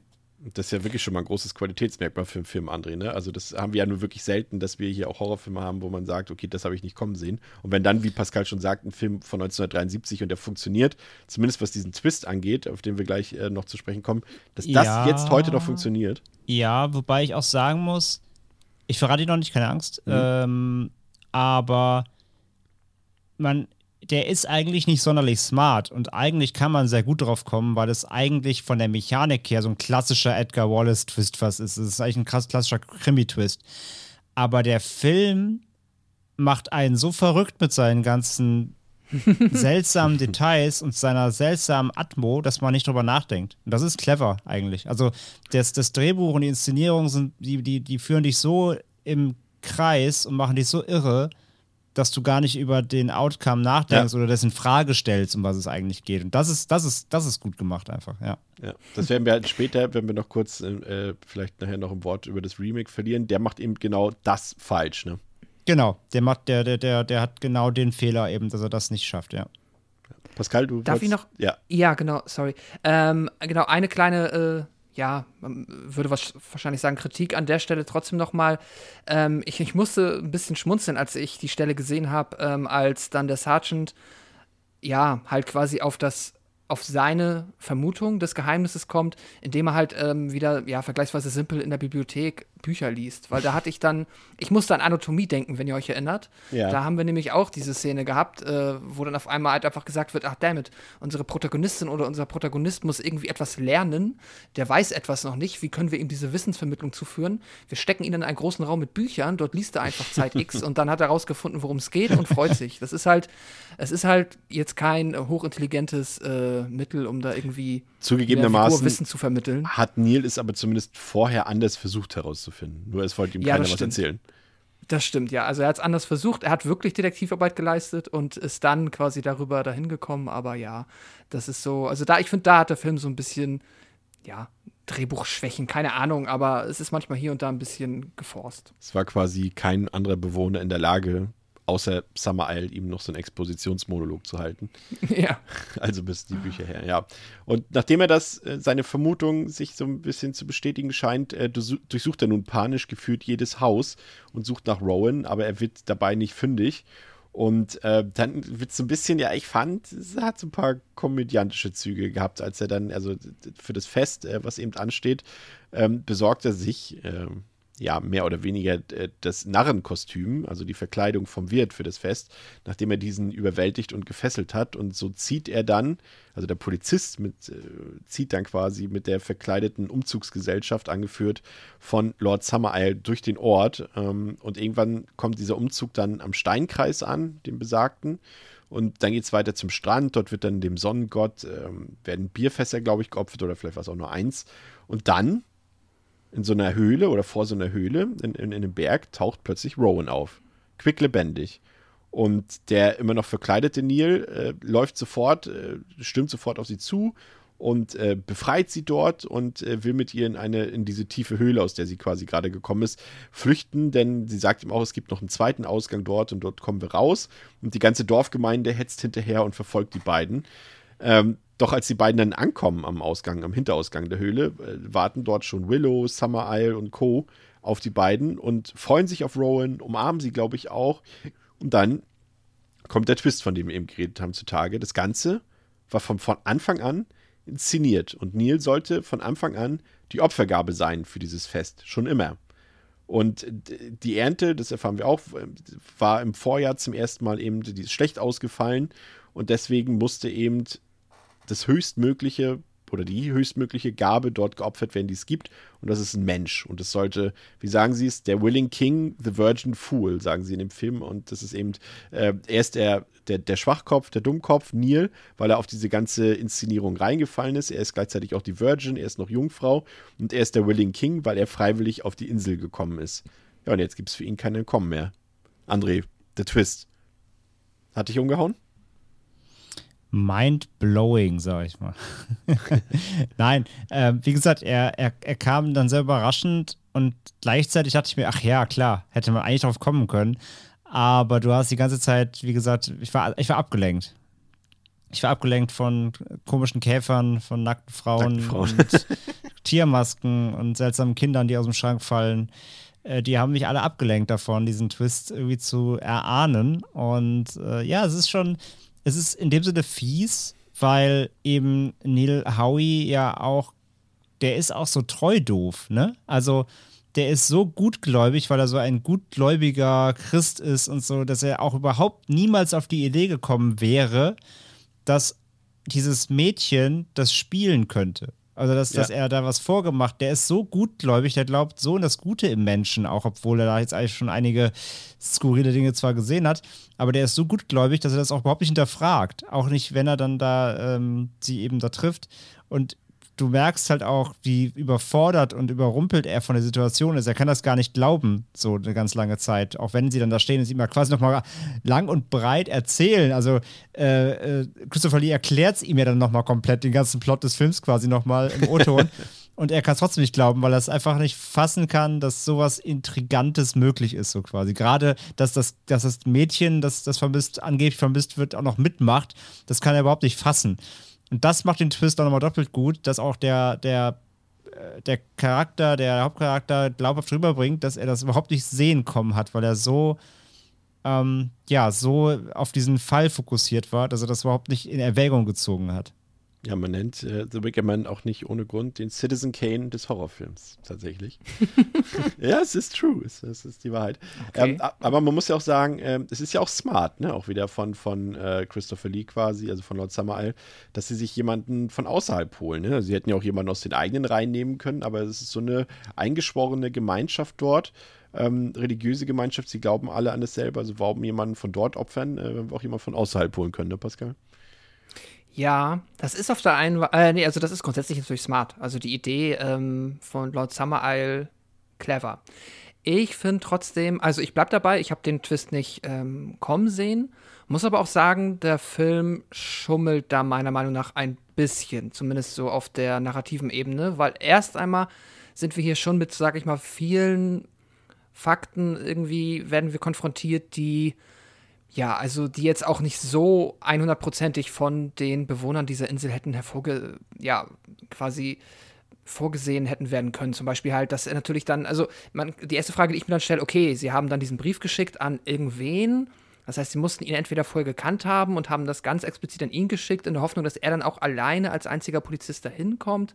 Das ist so ein bisschen, hm. Und dann muss man natürlich auch sagen, ja gut, ich habe natürlich auch nicht damit gerechnet, dass sie ihn am Ende dann quasi gefangen nehmen und äh, opfern möchten, weil sie ihn ja bis dahin in Ruhe gelassen haben. Und wenn man ganz ehrlich ist, das hätten sie natürlich halt auch alles viel einfacher haben können, weil er hat ja jetzt oft genug in diesem Gasthaus geschlafen. Also es wäre jetzt auch nicht die Kunst gewesen, ihn in der letzten Nacht oder halt ja. vorher einfach mal zu knebeln und zu sagen, so, ähm, äh, Prank, äh, du bist das Opfer. So, das, äh, der Film macht es einem schon, also da schummelt er schon ein bisschen, weil ich finde, die machen sich das tatsächlich selber unnötig schwer und riskant, weil es hätte noch genug schief gehen können und da hätte man natürlich, ähm, ja, als Lord Summer Isle sich das alles ein bisschen einfacher machen können. Und dadurch ist es natürlich so, dass wenn ich mir das angucke und ich sehe die ganze Zeit die Dorfbewohner und die Inselbewohner, wie sie halt friedlich mit ihm umgehen und ihm nichts tun und ihn ja eigentlich gewähren lassen. Er hätte ja vielleicht auch noch, äh, ja, irgendwie Nachschub holen können oder halt mit dem Boot, das er gefunden hat, verschwinden können. I don't know. Ihr wisst wahrscheinlich, was ich meine. Also es, ich finde, da wird man als Zuschauer so ein bisschen ja. reingelegt, weil man denkt, ja, wenn sie jetzt so lange nett zu ihm sind, warum sollten sie jetzt noch was mit gegen ihn haben? Aber naja. Deswegen, mh, hm, aber äh, funktioniert hat es am Ende halt trotzdem, weil ich dachte dann, oh, okay, krass, hätte ich jetzt auch nicht mehr mitgerechnet. Ja, und dann ähm, war es das noch nicht. Also es ist natürlich für uns jetzt erstmal der so ein bisschen die Anspannung raus. Aber gleichzeitig geht es ja dann auch schlimm weiter, denn das war es ja nicht für Neil. Also, denn passiert ja wirklich das, ja, das Unfassbare im Endeffekt. Also es wird tatsächlich eine komplette Zeremonie durchgeführt. Er wird vorher noch gesalbt und in ein frisches weißes Leinengewand gekleidet. Und äh, er versucht dann auch so nebenbei, und das ist eine Sache, über die wir gleich auch noch reden können, so ein bisschen die, die Gemeinde nochmal zu belehren. Und äh, er sieht seinen Glauben ja auch als den wahren Glauben an und nicht jenen der Inselbewohner. Er sagt, das ist doch alles Quatsch, was ihr hier glaubt und was soll das und so weiter. Das ist nicht nach dem christlichen Glauben. Und dann wird er letztendlich auf einem Hügel in eine gigantische Heidenfigur, quasi, ja, ich nenne es mal das Maskottchen des Films, äh, namens Wickerman gesteckt und angezündet und ja, unter Gesang verbrannt und stirbt. Und das, ja, ist zum einen natürlich erstmal kein Happy End in dem Sinne, zumindest nicht für Neil. Für, für, ich weiß jetzt nicht, wie die Ernte im nächsten Jahr ausgefallen ist. Das äh, bleibt, glaube ich, im Unklaren. Aber äh, auf jeden Fall auch ein sehr drastisches Ende, muss man auch noch sagen. Dazu erwähnt, dass Edward Woodward, also derjenige, der den Neil spielt, ähm, vorher nicht in dieses Setting eingeweiht werden wollte. Also er wollte diesen Drehort nicht sehen, diesen Hügel und er wollte auch die, die Wickerman-Skulptur sozusagen, diese Holzfigur wollte er vorher nicht sehen. Er wollte selber zum Zeitpunkt des Drehs diese First Reaction sozusagen auch zeigen und, und äh, seine Unglaublichkeit zeigen dort, als er dort auf den Hügel gezogen wird. Und die Beine dieses, dieses Weidenmannes, äh, der ja im Zuge der Dreharbeiten logischerweise verbrannt worden war. Die standen, die Beine, noch äh, Jahre später tatsächlich am Drehort, bis zum Jahre 2006 und äh, wurden viel für Fotos inszeniert, äh, war ein beliebtes Ausflugsziel für äh, filmbegeisterte Touristen und 2006 haben dann Unbekannte das abgesägt und äh, gestohlen, ja, leider. Deswegen kann man da heute Ach, immer noch hinreisen, aber sich das nicht mal angucken. Und ähm, auch interessant war, dass sie die Szene letztendlich spontan an dem Tag gedreht haben. Es sollte eigentlich erst später gedreht werden, aber das Wetter und, und die, das, die ganze Kulisse war einfach zu dem Zeitpunkt so perfekt, dass sie das sich spontan dafür entschieden haben. Und Edward Woodward musste dann äh, quasi seinen Text, der hält ja auch noch diesen Monolog dort, als er dort eingesperrt ist, musste er von so riesigen Stichworttafeln ablesen, die dort aufgestellt waren in der Umgebung, weil er eben zu diesem Zeitpunkt seinen Text eben noch nicht konnte. Aber das fand ich auch. Äh, sehr interessant. Ähm, und über ihm, ähm, in dem Fach darüber, hat sich tatsächlich eine echte Ziege befunden als äh, weitere Opfergabe und das Tier war auch total verängstigt und äh, weil es natürlich da eingesperrt war auch, dass es äh, auf Woodward uriniert hat. Aber generell, das ist zum einen natürlich irgendwie lustig, aber es ist natürlich trotzdem traurig, weil es letztendlich ja Animal Cruelty mm. ist, die dort stattgefunden hat, die wir natürlich hier an dieser Stelle auch äh, trotz des Zeitgeistes damals nicht gutheißen können. Aber an sich, das Ende, das ist halt, finde ich, aus diversen Gründen nochmal interessant. Natürlich, wie gesagt, zum einen wegen der Drastik. Ähm, das zeigt uns vieles, André. Zum einen zeigt es ja, dass wir im Endeffekt, ist es ja eine Religion dort, diese, diese heidnische Kultur, diese, diese, diese Pagan-Religion, die, die äh, Pascal ja auch so schön beschrieben hat vorhin, äh, ist ja eigentlich irgendwie harmlos, wie sie eigentlich erst dargestellt wird die ganze Zeit. Ich meine, dass die doch da rummachen dort auf der Wiese oder nackt äh, um Steinkreise tanzen und so weiter und so fort und irgendwie äh, Eier durch die Gegend tragen, um ihre Fruchtbarkeit äh, darzustellen. Aber das kann eben, und das äh, beweist ja auch die Geschichte der Menschheit der letzten Jahrhunderte, dass solche auch scheinbar harmlosen Glaubensformen durchaus im Endeffekt in Fanatismus enden können. Ne? Und ich glaube, dieses Ritual am Ende, das ja, wie gesagt, ein Menschenleben fordert, äh, stellt das ganz gut unter Beweis. Ne? Und das macht der Film, finde ich, eigentlich auch gut, wie er das dort zeigt. Also, oder was er damit sagen will. Definitiv, ja. Also ich finde, die, wie, wir haben es ja schon gesagt, also da, da, steckt halt so viel drin. Ähm, der Zeitgeist ist halt, ist halt unermüdlich in dem Film eigentlich. Also, was da alles zusammenkommt, ähm, die, die, einerseits die Glaubensthematik, die wir schon angesprochen haben, dann diese Freigeist-Thematik, diese ganze, ähm, ja, also diese Pagan-Thematik, aber dann auch diese, diese ja, wofür opfern sie denn? Sie opfern ja quasi für den Selbsterhalt auch. Ne? Also, ja. sie sind ja auch eine völlig abgeschottete Community, die ja, ja, anscheinend auch wirklich sich komplett nur selbst versorgen. Also, die, die ähm, haben ja anscheinend auch keine Berührungspunkte wie zum Festland. Die machen alles selber, die bauen halt alles selber an.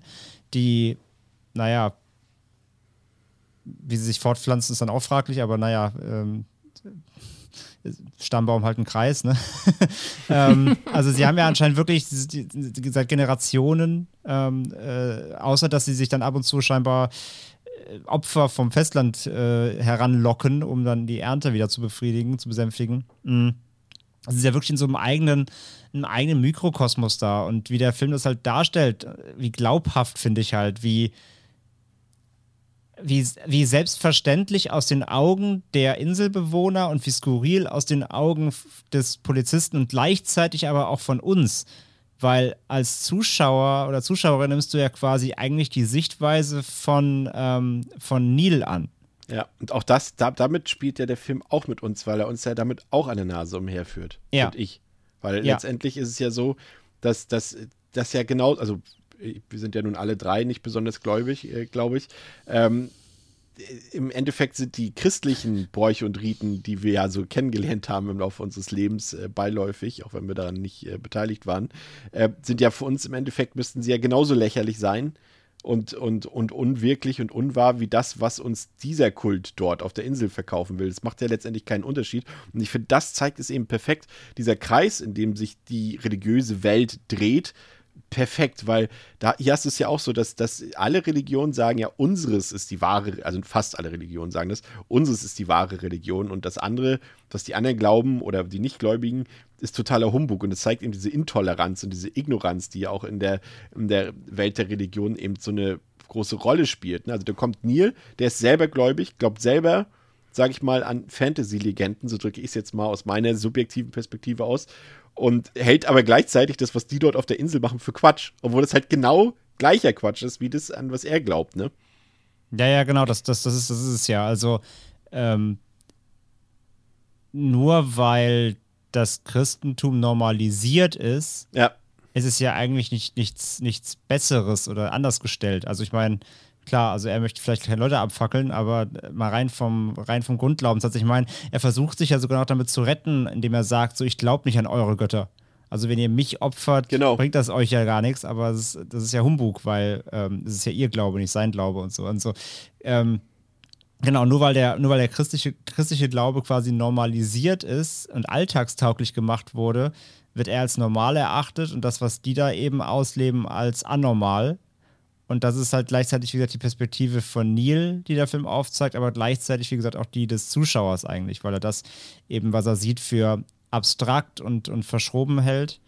Und ähm, obwohl, obwohl, wie gesagt, würdest du halt den christlichen Glauben nicht kennen und würdest auf eine Insel kommen, wo ein Typ ans Kreuz genagelt wird, würdest du auch doof gucken. Also, Ja. ähm, und das, das, das, das, damit spielt der Film halt sehr, sehr smart. Und es ist ja letztendlich auch anmaßend, was er dort macht. Ne? Also er kommt dort einfach so hin. Also man, es ist ja nun mal so, gerade wenn du, das ist ja auch so irgendwie auch immer diese, diese Angst vor den Fremden, vor, etwas Fremdem. Du kommst als einzelner Außenstehender dort und, und kommst in eine bestehende Gesellschaft rein, die eben nach ihren Vorstellungen dort lebt. Also das kann man jetzt ja erstmal vorteilsfrei, vorurteilsfrei sagen, ob das nun richtig ist oder falsch ist, was die machen, spielt erstmal keine Rolle. Aber aus ihrer Sicht, aus der Sicht der Gesellschaft und Gemeinschaft, haben sie sich ja dort eben äh, ihr Weltbild geschaffen und glauben daran. Und er als Außenstehender sagt, das ist doch alles Käse, was ihr dort macht. Und es ist ja auch einfach unhöflich und äh, er, er versucht ja gar nicht irgendwie sich dafür zu interessieren oder sich irgendwie mal Sachen anzueignen oder nachzuverfolgen. Es ist von vornherein alles Quatsch.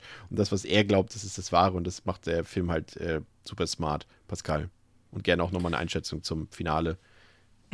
Ja, ja, ich finde das auch ähm, eh ganz spannend, weil der Film, also ich würde jetzt nicht so weit gehen und sagen, dass der Sergeant da eine Charakterentwicklung durchmacht, aber er wechselt einmal so seine inneren Rollen. Das ist nämlich ganz cool, denn das, was du gerade beschrieben hast, dass er ja auf diese Insel kommt und dann halt so ein bisschen direkt, ähm, ja, dem gar nicht aufgeschlossen gegenüber ist, ist ja auch so ein bisschen kommt ja auch daher, dass er erstmal in der Rolle des ja, britischen Polizisten Sergeant auftritt und diese Insel gehört ja offensichtlich zu, äh, ja, zum Imperium oder ja, halt, äh, zum Vereinigten Königreich. Und deswegen hat er halt so aus seiner Sicht halt diese Autorität, die ihm da zwar jetzt man, ja, die man ihm da zwar nicht abkauft, aber er denkt halt, ja gut, das, also das, die Hälfte von dem, was ihr hier macht, dürft ihr halt gar nicht machen. So. Und so wird einem das ja erstmal verkauft, dass er halt gar nicht so über diese ähm, Religionsebene kommt, sondern erstmal einfach nur als ja, Staatsautorität da versucht, in Anführungszeichen, ja, das Mädchen zu finden und dann vermutlich im Anschluss ein bisschen für Ordnung zu sorgen und das auch mal zu melden. Muss man ja auch ehrlicherweise zugestehen, das ist ja auch nochmal so ein bisschen Suspension of Disbelief, wie diese Ja. Insel da im Königreich existieren kann, ohne dass offensichtlich irgendjemand mal vorher nachgeguckt hat, was da passiert. Aber ähm, gut, das kann man dann mal hinnehmen. Aber er wechselt dann halt zum Ende und das mag ich ganz gerne. Ich weiß nicht, ob das quasi nur versucht ist, weil er gemerkt hat, dass er Also, ja gut, wenn er dann in der Holzpuppe ist, den Leuten jetzt damit zu drohen, dass sie dann ins Gefängnis kommen, kann er dann wahrscheinlich knicken. Und dann geht er halt in seine ähm, religiöse Rolle auf und versucht halt darüber zu argumentieren und darüber ähm, dem in Anführungszeichen noch zu entkommen. Und ja, ich weiß nicht, ob das so eine Art Verständnis ist, das sich dann in ihm entwickelt hat, dass er halt quasi hier ähm, mit diesen, ja, mit dieser Rolle des autoritären Polizisten nicht weiterkommt, dass er dann halt, halt versucht, zumindest auf die gleiche Ebene zu gehen und da die Unterschiede klar zu machen, ähm, weiß ich nicht. Finde ich aber cool und finde ich irgendwie spannend. Das hat mir gut gefallen. Und davon abgesehen, jetzt äh, Einschätzung des Finales, ja, es ist ähm, knallhart, es ist äh, ja, maximal konsequent. Wir hatten eine Hauptfigur, einen Protagonisten. Das war jetzt auch nicht der Schambolzen, aber trotzdem hat man irgendwie ja, ist man ihm gefolgt. Natürlich ist es dann schön, dass also die Sorge um das Mädchen, die man vielleicht hatte, war unbegründet, denn dem Mädchen geht es gut und wird es wahrscheinlich auch erstmal weiterhin gut gehen. Happy End. Äh, ah, ja, Happy End für, ähm, für Rowan, aber ja, Worst-Case-Szenario für Sergeant Howie. Und ja, ist schon, äh, also auch wenn er natürlich wirklich nicht so der Sympathieträger des Films ist, ein kleiner Schlag in die Magengrube war es trotzdem. Und es Klar. war halt auch unheimlich auch. Also wenn man jetzt nochmal so aus dieser Horrorsicht drauf guckt, es ist halt natürlich nicht äh, traditionell unheimlich, so wie man es jetzt halt irgendwie erwarten würde. Aber es ist einfach unheimlich, wie, ja, ich glaube, du hattest das eben auch schon mal schön gesagt, wie, wie viel Selbstverständnis halt einfach in den Bewohnern dafür vorhanden ist, dass wir das, was wir jetzt machen, dass das okay ist. Und dass da halt auch nicht mal einer dieser Inselbewohner irgendwie auch ihm nur einen mitleidigen Blick oder so gegeben hat, weil die das ja vermutlich alle wussten, wofür er da auf die Insel gekommen ist. Und das, also mit allen cool, alle waren absolut damit einverstanden und haben ihn halt, ja, von vorne bis hinten an der Nase rumgeführt. Und das ist irgendwie gruselig, diese Idee dahinter. Ich würde jetzt sehr gerne die Frage stellen, ist das jetzt Horror oder ist es kein Horror? Äh, für mich ist die Frage ja schnell beantwortet, weil ihr kennt ja meine Definition von Horror. Äh, von daher ist es für mich ein Horrorfilm. Aber wie sieht es bei dir aus, André? Willst du dem das noch äh, zuteilen? Gerade vielleicht auch, wenn wir jetzt Midsommar zum Beispiel als, als moderne Referenz dazu sehen. Mm, Ja, auch halt beim, bei Midsommar ist ja auch immer so die Frage, wie viel Anteil ist da Horror, ne? Also, ich meine, wenn du natürlich die gängigen Amazon-Bewertungen dir anschaust, dann äh, sagen dir die ganzen Ein-Sterne-Bewertungen, dass es natürlich kein Horrorfilm ist, sondern Quatsch. Aber die Definition sieht ja jeder ein bisschen anders. ähm, es ist halt ein, ich würde ich würd ihn so als Mystery-Krimi bezeichnen, aber in seiner, in seiner Gänze hat er schon Horrorelemente. Allerdings ist der Horror natürlich eben, eben auch wie bei Midsommar natürlich, äh, wobei die Anleihen sind ja auch, die Referenzen sind ja auch äh, klar.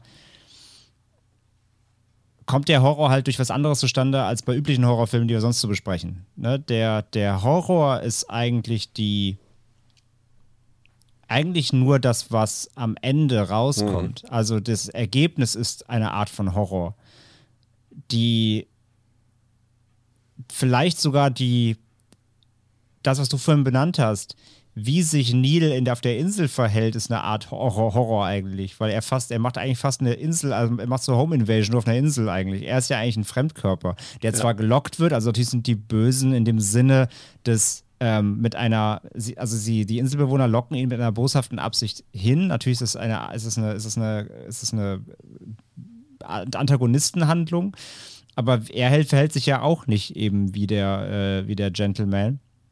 Also eher diese, ähm, die Botschaft ist Horror, die, wie der Film das aber, sag ich mal, ausführt, geht halt eher in diese Richtung Mystery. Wie gesagt, wir haben fast schon gesagt, es hat wirklich fast eine typische Krimi-Edgar Wallace-Verlauf. Und es ist halt eher surreal und verschroben so. Also ich würde ihm einen gewissen Horrorgrad zuschreiben, aber es ist eben meiner Meinung nach kein lupenreiner Horrorfilm. Ich habe mir eben nochmal die, ähm, nochmal den Plot durchgelesen von Hot Fuzz von Edgar Wright und tatsächlich ähm, müsste, also die Figur von, von Simon Peck, der spielt ja da den Nicholas Angel, müsste eigentlich eins zu eins eine Referenz sein zu äh, Neil Howie. Weil, falls ihr euch erinnert, äh, Nicholas ist ja in, in Hot Fuzz auch so ein Polizist, der sich an alle Regeln hält, der alles zuverlässig macht, der zu genau ist ja schon fast, deswegen wird er ja oft in diesen einsamen Ort, äh, Sandford dort verbannt und ist ja auch so treu und glaubt und macht alles, was man ihm sagt und so weiter und so fort. Und ähm, dann würde die Referenz ja doppelt passen, ne, wenn Edward Woodward da auch noch mitspielt, Pascal. Also das äh, müsste so sein, glaube ich. Ah. Ja, das wäre. Mann, Sinn. ich habe den erst, ich gucke den viel zu oft und ich habe ihn letztens erst wieder gesehen. Ich kann ihn jetzt nicht noch einmal gucken. Den kann können wir den mal irgendwann besprechen? Ja, ich so weiß, klar. es passt. Ja, können Doch. wir cool. Ich finde, auch Horror. Der hat So. Horrorelemente. Also. Das stimmt. Und wir haben Shaun of the Dead hatten wir auch noch nicht. Ne? Dann könnte man die, die, ganze Trilogie besprechen. Das, äh, wenn ihr das wollt, drückt, gebt uns jetzt ein Like. Nein. Ähm, ansonsten ähm, fand ich es interessant, dass das äh, New York City Police äh, Department damals im Zuge der Ermittlungen gegen den Son of Sam, also den, den Serienkiller David Berkowitz, auch ähm, den ähm, Film hier gescreent hat tatsächlich bei den Ermittlungen, weil Berkowitz ja auch in seinen Briefen den Wicked King Wicker äh, erwähnt hat und dann haben sie gedacht, dass es vielleicht eine Verbindung geben könnte zwischen dem Film und dem Killer. Und ähm, es gibt ein Gerücht, dass das Original Negativ der vollständigen Version äh, von The Wicker Man benutzt wurde als äh, Füllmasse für den Bau des M3 Motorways in England. Und äh, Sir Christopher Lee glaubt auch an diese Theorie und er glaubt auch, dass es mit Absicht gemacht wurde, da der Produzent des Films, Michael Dealey, den Film hasst. Und deswegen glaubt er, hat er die, die Originalfilmrolle oder das Filmnegativ dort äh, sozusagen hingegeben, damit sie das äh, für den Bahn, äh, für den Bau der Autobahn dort benutzen können. Hm. Fand ich spannend. Ich finde, Oh der Film Mann. hat fantastische äh, äh, Ja. Production Notes. Das ist sehr schön. Definitiv. Kommen wir zum Fazit. Ich finde, mach's kurz, ähm, weil ich eigentlich schon alles gesagt habe. Es ist ein sehr interessanter Film, finde ich. Der ist so, so eine Mischung, um die- die Frage nochmal zu beantworten. So ein, ich würde sagen, eine Hälfte Horrorkrimi, aber so wie es vielleicht auch Pas äh, André jetzt von so schön gesagt, wie es auch ein Edgar Wallace-Film vielleicht tun würde. Und so ein halbes Okkult-Musical. Also, wir sind jetzt darauf nicht mehr großartig eingegangen, aber Musik spielt ja tatsächlich durchgängig eine Rolle in dem Film. Ähm, teilweise werden ja auch Songs dort komplett ausgespielt und performt und gesungen. Ähm, ich finde, es ist ein starkes Drehbuch, vor allem, weil es eben den Twist so funktionieren lässt, wie er funktioniert, ähm, uns äh, hinters Licht führt. Äh, gleichzeitig bespricht das Drehbuch interessante Themen, hat unerwartete Wendungen und äh, das funktioniert sehr gut. Ich finde auch die Inszenierung, auch wenn sie doch relativ nüchtern ist, funktioniert sie eben gerade auch für diesen Krimi-Part gut. Das Schauspiel ist gut, Christopher Lee ist super, aber ich finde eben auch, dass das äh, Woodward gut spielt als, als, als Howie. Also er verkörpert diesen Polizisten dort auch einfach ähm, in seiner Art und Weise sehr gut. Äh, die Atmosphäre ist super, also ich glaube, da kann sich jeder von uns reinversetzen und, und findet das, glaube ich, super. Dieses schottische Örtchen dort ist ein perfektes Filmszenario. Es hätten vielleicht am Ende ein paar Songs weniger sein können, äh, muss ich gestehen. Also es hat zwar ähm, als Gesamtkomplex für mich funktioniert, aber es hätten jetzt, es waren jetzt auch nicht alle Songs cool. Also sie passen zwar da rein, aber es sind jetzt nicht alles gute Songs, die dort laufen. Also ein paar fand ich auch daneben, also die hätte ich jetzt nicht gebraucht. Aber auf jeden Fall ein wegweisender und für das Kino inspirierender Film und vor allem, um auf die Ausgangs-Ausgangsfrage zurückzukommen, völlig anders, als ich ihn im Vorfeld erwartet habe. Vier von fünf. André. Ja, völlig anders, als ich ihn erwartet habe. ist ein guter Punkt, ja. Also das kann ich unterschreiben. Ich habe Wicker Man auch wirklich ganz anders mir vorgestellt. Ich sagte ja schon, ich wusste, dass es zwar Folk-Horror ist, aber dachte wirklich, der ist eher, eher düsterer. Und äh, auch wenn ich wusste, dass er immer wieder natürlich mit Midsommar referenziert wurde, beziehungsweise dass eben Ali Aster da ähm, Referenzen genommen hat, hätte ich jetzt schon gedacht, dass Wicker Man eine andere Art von düsterer Horrorvision ist und Asta dann eben dieses helle da reingebracht hat, diese, dieser Tag-Horror. Aber tatsächlich schafft das Wicker Man im Original 73 äh, ja auch schon. Denn die Atmosphäre, die da aufgebaut wird, diese Seltsamkeit, diese Schrägheit, dieses Verrückte, ähm, klappt hier halt genauso auch am Tag. Und wie gesagt, Elemente wie Musik, Tanz werden hier eingebaut und als Szenen verwendet, die in anderen Filmen als ja, Relief wirken würden. Also wenn du jetzt so eine Szene wie zum Beispiel diese Kinder um den Maibaum da quasi tanzend in einen anderen Horrorfilm einsetzen würdest, wäre das eine Szene, die quasi die sie zum Durchatmen genutzt würde. Und in dem Film ist es eine Szene, wo du den Atem anhältst, weil du nicht weißt, was gleich passieren wird als nächstes. Ob die Kinder irgendwem das Gesicht abfressen oder ob die wirklich nur tanzen wollen. Also der, du, ich finde, Wicker Man hat so eine Atmosphäre, du, da, kann, da kann theoretisch immer alles passieren. Du bist nicht wirklich gefeit davor. Und der Film schafft es halt auch durch diese vielen kleinen Details, wie dieser, sage ich vorhin ja schon, dieser blöde Käfer in diesem, in diesem Schülerpult. Und, und solche, solche Kleinigkeiten, die eigentlich so nichtig wirken, machen den Film aber in der Gänze halt so weird. Und darauf halt ähm, gemünzt dann auch schon die Elemente, die wir angesprochen haben, womit der Film dann eben ähm, in, der, in der Metapher spielt, die Religionskritik, die, die äh, ja, freie, freie Liebe, die, diese sexuelle Komponente, also der Film ist ja auch extrem sexuell aufgeladen, einfach die ganze Zeit. Ähm, was, was letzten Endes ähm, natürlich auch an den Darstellerinnen liegt, selbstverständlich, allen voran Britt Eklund. Aber generell, also wie der Film auch mit Sexualität umgeht und wie diese Community Sexualität einsetzt und so weiter, das ist ja ein ganz großer Punkt. Und ja, letzten Endes äh, hat mich der Film extrem überrumpelt in der Posit im positiven Sinne. Und ich war krass gefesselt die ganze Zeit. Hätte den, wie gesagt, nicht so in dieser Stimmung eingeschätzt und hat mich dann auch echt nicht mehr losgelassen. Und äh, wie gesagt, vor allem diese kleinen, diese Nichtigkeiten. Allein, allein wenn, wenn Neil auf dem, auf dem Friedhof steht und, und die Frau stillt da einfach ihr Baby auf dem Grab sitzen. Das ist so, ist so ein weirder Film. Und er schafft halt diese Seltsamkeit in so einer Beiläufigkeit, die kaum Filme schaffen. Und über den Punkt können wir gleich auch gerne noch mal kurz im Remake dann nämlich sprechen, weil das sind nämlich genau solche Dinge, die schaffen gerade heute auch kaum noch Filme. Sachen beiläufig einfach wirken zu lassen, anstatt sie halt in den Fokus zu stellen. Und das ist, ähm, und da, das ist, da ist Wicker Man quasi ein, ein Paradebeispiel, würde ich fast sagen, für solche, für solche Szenen. So. Ähm, in seiner Gänze hat er mich daher super abgeholt. Ich würde ihn aber trotzdem jetzt nicht als perfekten Film bezeichnen, denn er hat trotzdem eine kleine, also hier und da eine holprige Inszenierung. Er ist nicht, er ist nicht ganz rund. Er ist vielleicht auch hier und da nicht so ganz fokussiert. Der Krimi-Part ist, wenn man ihn mal genau betrachtet, abseits von dem Verrückten, vielleicht auch ein bisschen zu simpel. Aber das sind alles so Sachen, die, die verzeihe ich dem Film als Ganzes, aber die muss man ihm trotzdem mal so an, also ankreiden, in Anführungszeichen. So von daher, ähm, er ist nicht der perfekte Film, aber er ist einer der Filme, sicherlich einer der ältesten Filme, sage ich mal, die mich am meisten überzeugt haben, weil ich ja oft Probleme gerade mit Klassikern habe. Ich meine, wir hatten ja auch hier unsere, schon unsere Schwarz-Weiß-Geister-Filme ja auch im Podcast, mit denen ich mich ja nicht so einfach gestellt habe. Aber Wickerman hat mich echt überzeugt. Ähm, von daher gebe ich ihm vier von fünf mit, mit Herz. Ganz wichtig, ganz wichtig. Er hat mich so überzeugt, dass ich ihm mein Herz gebe und ich freue mich auch schon darauf, den nochmal zu gucken irgendwie. Ähm, aber ja, hat mich auf jeden Fall sehr gut abgeholt. Pascal. Wie hat er dich abgeholt? Ja, ebenfalls sehr gut. Ich muss sagen, ähm, ja, vieles, was ich da zu loben habe, ähm, haben wir, glaube ich, auch schon rausgestellt. Es ist halt angefangen beim Setting, die Figuren, die Schauspieler, die, dieses fabelhafte, entrückte Inselvolk, das, ja, das hätte man alles auch viel plakativer und äh, stumpfer darstellen können. Das macht der Film sehr so wie André das eben so schön beschrieben hat, dieses beiläufige Selbstverständnis dieser Inselbewohner ist ganz fantastisch eingefangen. Also, dass da überhaupt auch mit einem Fremden, der dann dahin kommt, das ist einfach, es wird einfach weitergelebt und es ist einfach so wie dieses, ja, es ist sehr gut dargestellt, dass das für die der Normalzustand ist.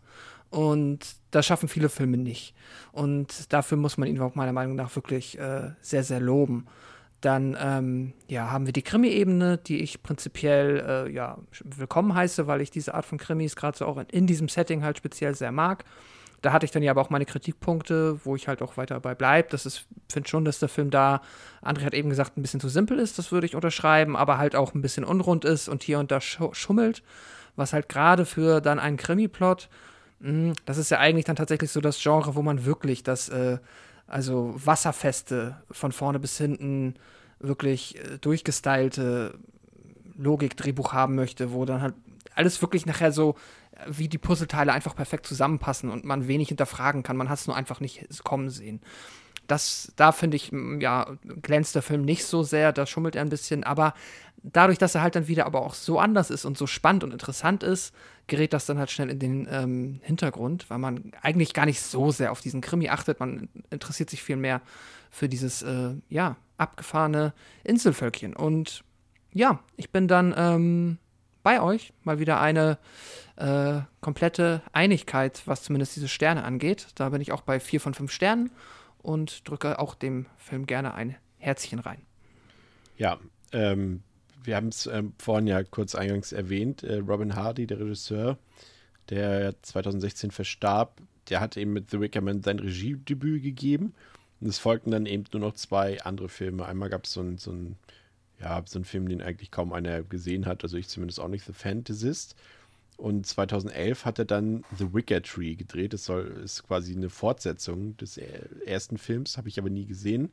Habe nur mal das Poster gesehen, aber es hat auch keine Beachtung gefunden und soll auch nicht besonders gut sein. Aber über einen Film können wir noch reden, nämlich über das Remake aus dem Jahre 2006 von Neil Labue.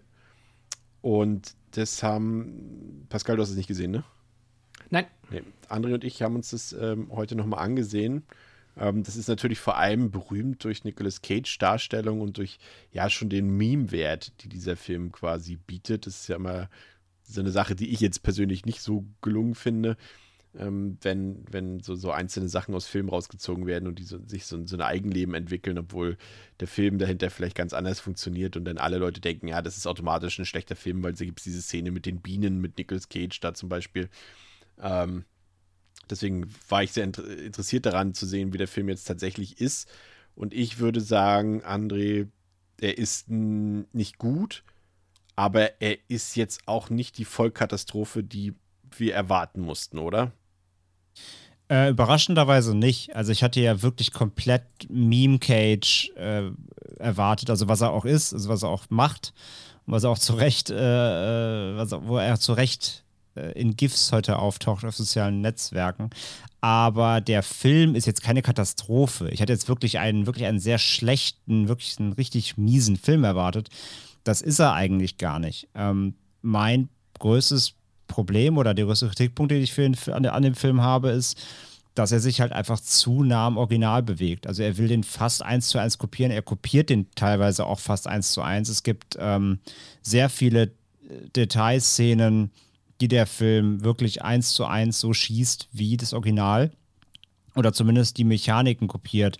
Sei es das Kind, das aus dem, ähm, es gibt ja einmal die Szene, wo das Kind aus dem Schrank fällt, wo du erst denkst, es wäre tot im Original. Ja.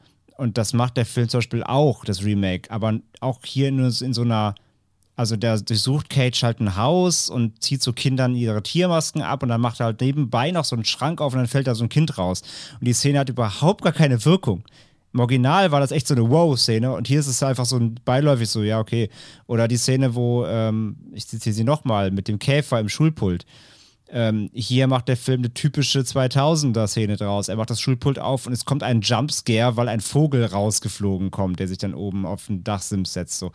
Also er kopiert sehr viele Szenen fast eins zu eins, ohne aber irgendwie nur deren Wirkung zu erzielen. Und ähm, generell hat der Film einfach äh, nicht das Vermögen, diese spezielle und so gut, das so gut machende Atmosphäre halt zu erzeugen, wie das Original. Der hat halt, der hat überhaupt keine Atmo eigentlich. Also der, nee. der, das ist alles so, so on the nose. Er kommt halt hin, das ist ein komisches Dorf, Leute sagen komische Sachen. Allein wenn er ankommt mit diesem Sack und er so, was ist denn da drin? Ein Hai?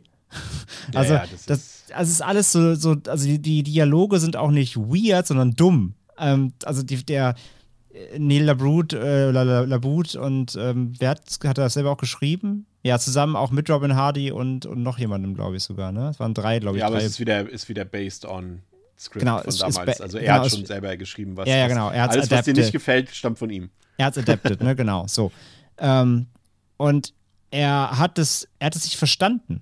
Du merkst, dass er es nicht verstanden hat, wie das funktioniert. Er hat nur diese Elemente genommen und daraus halt einen normalen Film gemacht. Aber ja. er hat überhaupt nicht verstanden, dass diese Dinge, die er da im Original gesehen und gelesen hat, ähm, wie er die einsetzen muss. Und der Film ist halt so ganze Zeit so offensichtlich und er ist halt so plakativ und es ist im Endeffekt sogar schade, finde ich, weil zum einen finde ich diese doppelte, ähm, äh, diese Schuldhaftigkeit von Cages Figur, also der heißt ja auch nicht Neil, der ist, glaube ich, Edward, glaube ich, ähm, finde ich ganz, ganz äh, clever, weil am Anfang sieht man ja, wie er bei einem, ähm, also er ist ja Cop und er kontrolliert irgendwie ein Auto und dann passiert halt ein Unfall und dabei stirbt halt ein Mädchen. Und er hat davon halt so ein, so ein Trauma und deswegen fühlt er sich auch so schuldig, dieses Mädchen auf der Insel zu finden, weil er halt immer an dieses tote Mädchen denkt, was er da hat. Aber das Unfall. ist doch halt auch wieder, auch wieder, das fand ich zum Beispiel bescheuert, ja. weil warum muss das jetzt wieder so einen Aufhänger haben? Also warum muss das jetzt noch wieder so einen psychologischen Hintergrund haben? Es hätte doch auch gereicht, einfach so, dass einfach ganz normal ein Polizist seinem Job nachgeht und ohne besonderen Hintergrund einfach sagt, ja, okay, das du, ist ein Mädchen verschwunden. Natürlich reicht ja. das, aber das ist ein Unterschied, den er macht zum Original, den ich sage, okay, der ist, der ist, den verstehe ich, der ist okay, das kann man machen. Um aber damit ein typisch halt, amerikanischer Unterschied. Ja, na, natürlich, aber ja. ich meine, es ist ein amerikanischer Film. Aber ja, ja. das ist halt noch ein, das ist ein Zusatz, den gebe ich ihm. Wenn er dadurch sagt, okay, dadurch hat Cages Charakter halt eine Motivation noch mehr, weil er halt immer dieses Mädchen vor Augen sieht, was er damals nicht retten konnte. Und deswegen ist er da so eifrig hinterher. Das ist fair enough. Das ist ein typisches Klischee, Klischee-Aufhänger am amerikanischen Fer Film, aber es ist so, es ist in Ordnung. Genauso wie die Idee, dass Cages Figur, anders jetzt als zum Beispiel im Original, ist er hier nicht so super krass christlich, sondern hier geht es eher darum, dass sein Charakter ziemlich misogyn ist. Ähm, und der, der Dreher hier ist, dass es auf dieser Insel nur wenige Männer gibt und auch die quasi die Anführerin, also das Pendant zu Christopher Lees Charakter hier im Remake, ist halt auch eine Frau. Das ist alles äh, female ähm, driven auf der Insel. Und er quasi als Mann, der mit Frauen nicht so gut kann, ähm, da quasi äh, eingesperrt auf dieser Insel mit nur Frauen, die er irgendwie alle nicht ausstehen kann, äh, außer eine, in die er verschossen ist natürlich. Ähm, das hat auch Potenzial. Aber der Film nutzt davon halt überhaupt nichts aus, weil er sich auf der anderen Seite aber dann eben wieder komplett an das Originaldrehbuch hält, äh, bis hin, sie hat eins zu eins zu, zu kopieren. Und deswegen, hätte das, hätte man das Drehbuch, hätte man dann einen fähigen Autor dran gelassen, der aus diesem Stoff was Eigenes, was Neues kreiert, hätte das eigentlich ganz okayer, ein solider Film, glaube ich, sein können. Aber da er sich so krass auf das Original anbietet und einfach wirklich nur nahezu ein 1 zu 1 Remake sein will, daran scheitert der Film halt dann letztendlich komplett. Und deswegen, man muss ihn, meiner Meinung nach, muss man ihn fast schon als Comedy gucken, weil dann kann man wieder ja. mit Cage, Cage's, äh, Cage's Rage-Performance und Überdramatic kann man sogar noch echt Spaß haben. Es gibt echt ganz amüsante Szenen. Aber als Wicker Man Remake wirklich versagt er da halt einfach. Das Schöne ist ja bei Cage auch, dass man damals noch dachte, das ist so eine Ausreißer-Performance, dass er mal so, so seltsam spielt, aber es ist ja mittlerweile sein Standardrepertoire so ein bisschen geworden. Ähm, ja, also ich würde dir im Grunde recht geben, ich würde es jetzt nicht ganz so wohlwollend nehmen. Also ich weiß, du hast es jetzt auch nicht wohlwollend gemeint, aber ich würde es noch ein bisschen negativer sehen. Aber ich würde jetzt nicht sagen, wie gesagt, dass der, dass der jetzt so krass schlecht ist. Also man kann den gucken, der hat auch ein paar hässliche Momente, aber ansonsten ist er relativ routiniert gefilmt. Er ist halt sehr obvious, wie du schon gesagt hast, sehr on the nose. Ähm, hier hast du eben nicht, selbst wenn du, glaube ich, das Original nicht kennst, wirst du hier nicht vom Twist überrascht sein, weil er hier irgendwie offensichtlicher präsentiert wird, weil er, weil es hier gar keine Sachen gibt, die dich ablenken davon. Also diese Smartness, wie du es vorhin ja. schon gesagt hast, das Originalskript ist hier völlig abhanden gekommen. Es geht hier irgendwie geführt nicht um Religionskritik, es geht nicht um dieses, äh, um diesen Culture Clash, Religion Clash und sowas. Das spielt hier irgendwie nicht wirklich eine Rolle. Das ist eher so, ja, es ist zwar immer noch ein Okkult-Thriller, aber nicht eben so clever. So, das betrifft eigentlich alles. Weder das Schauspiel noch ähm, das Skript noch die Inszenierung können da eben mithalten mit dieser Cleverness des Originals. Aber man kann den schon mal gucken. Also krass schlimm fand ich den jetzt auch nicht, muss ich sagen. Also es ist schon okay. Der hat natürlich seine, seine Meme-Szenen oder seine GIF-Szenen und die sind auch scheiße und die sind auch bescheuert und lächerlich. Aber wenn du den eben. Ich glaube auch, der funktioniert besser, wenn man das Original kennt. Weil du dann eben ja den Twist schon kennst und, und das alles, also, finde ich, gar nicht funktionieren muss. Du kannst dich dann wirklich so ein bisschen auf diese Lächerlichkeit des Films so ein bisschen mehr, mehr drauf einlassen, sozusagen. Und dann nimmst du dem nicht so viel Böse irgendwie, weil du weißt, es gibt es auch im ja, Besser. Ja, ja, ja. So. Aber ja, ich fand es auch interessant, dass es noch einer der, der letzten Filme war, wo äh, Lili Sobieski mitgespielt hat. Also die kennen die meisten ja vielleicht aus The Glass House und Joyride.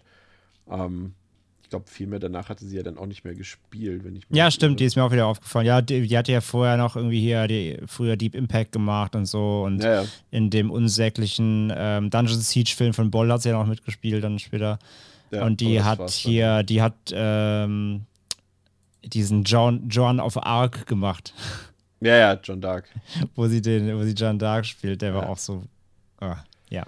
Genau. Die, hat, die, hat, die hat sehr, sehr, sehr, sehr ähm, guten Agenten hat sie. Genau, sie hatte keinen, sie hatte, sie hatte nicht den besten Agenten.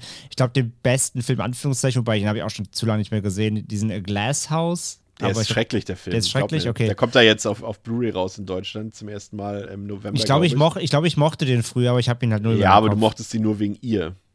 Nee, ich mochte ihn einfach, weil ich keine Ahnung von Filmen hatte, 2001 wahrscheinlich. Ja. Ähm, Joyride aber- ist, glaube ich, schon der Beste, in dem sie mitgespielt hat. Naja, und Ice White Shut, ne? Aber was hatte sie da nochmal gespielt? In Ice White Shut war sie und in, hier in Public Enemies, aber halt immer nur, immer nur Gastauftritte, Nebenrollen, Nebenrollen halt, ja. Ja. ja, in der Summe, also ich würde jetzt dem, dem, dem, dem Remake so knappe zwei Sterne geben, weil er nicht ganz so katastrophal ist, äh, wie erwartet, aber es halt auch trotzdem ein schlechter Film noch ist. Aber Ja, ich gebe dem auch zwei. Ja. Also anderthalb es ist ist bei mir auf Letterbox ja schon dann Top of the Flops Kandidat. Das ist er jetzt nicht, wie gesagt, dafür, wie du schon gesagt hast, dafür ist er so routiniert. Es ist halt kein schlechter Film, aber wie gesagt, der, der leidet halt komplett drunter, weil er eine 1 zu 1 Kopie sein will. ja. Okay, das soll es tatsächlich für heute gewesen sein. Heute mal ein bisschen kürzer. Ähm, danke, dass ihr zugehört habt. In der nächsten Woche sprechen wir über einen äh, eher unbekannten Slasher. Also ich gebe euch das schon mal als Hausaufgabe mit, falls ihr den irgendwo findet. Also es gibt von Arrow gibt's eine Scheibe äh, von dem Film Madman. Das ist ein richtig guter, äh, zumindest aus meiner Perspektive, richtig guter 80-Slasher. Ich bin gespannt, wie der Film den beiden gefällt, die den noch nicht kennen. Und ähm, könnt ihr euch ja mal darauf vorbereiten. Also, vielen Dank, dass ihr dabei wart. Bis zur nächsten Woche bei Devils and Demons mit Pascal, mit André und mit mir, Chris. Macht's gut. Ciao. Tschüss. Tschüss.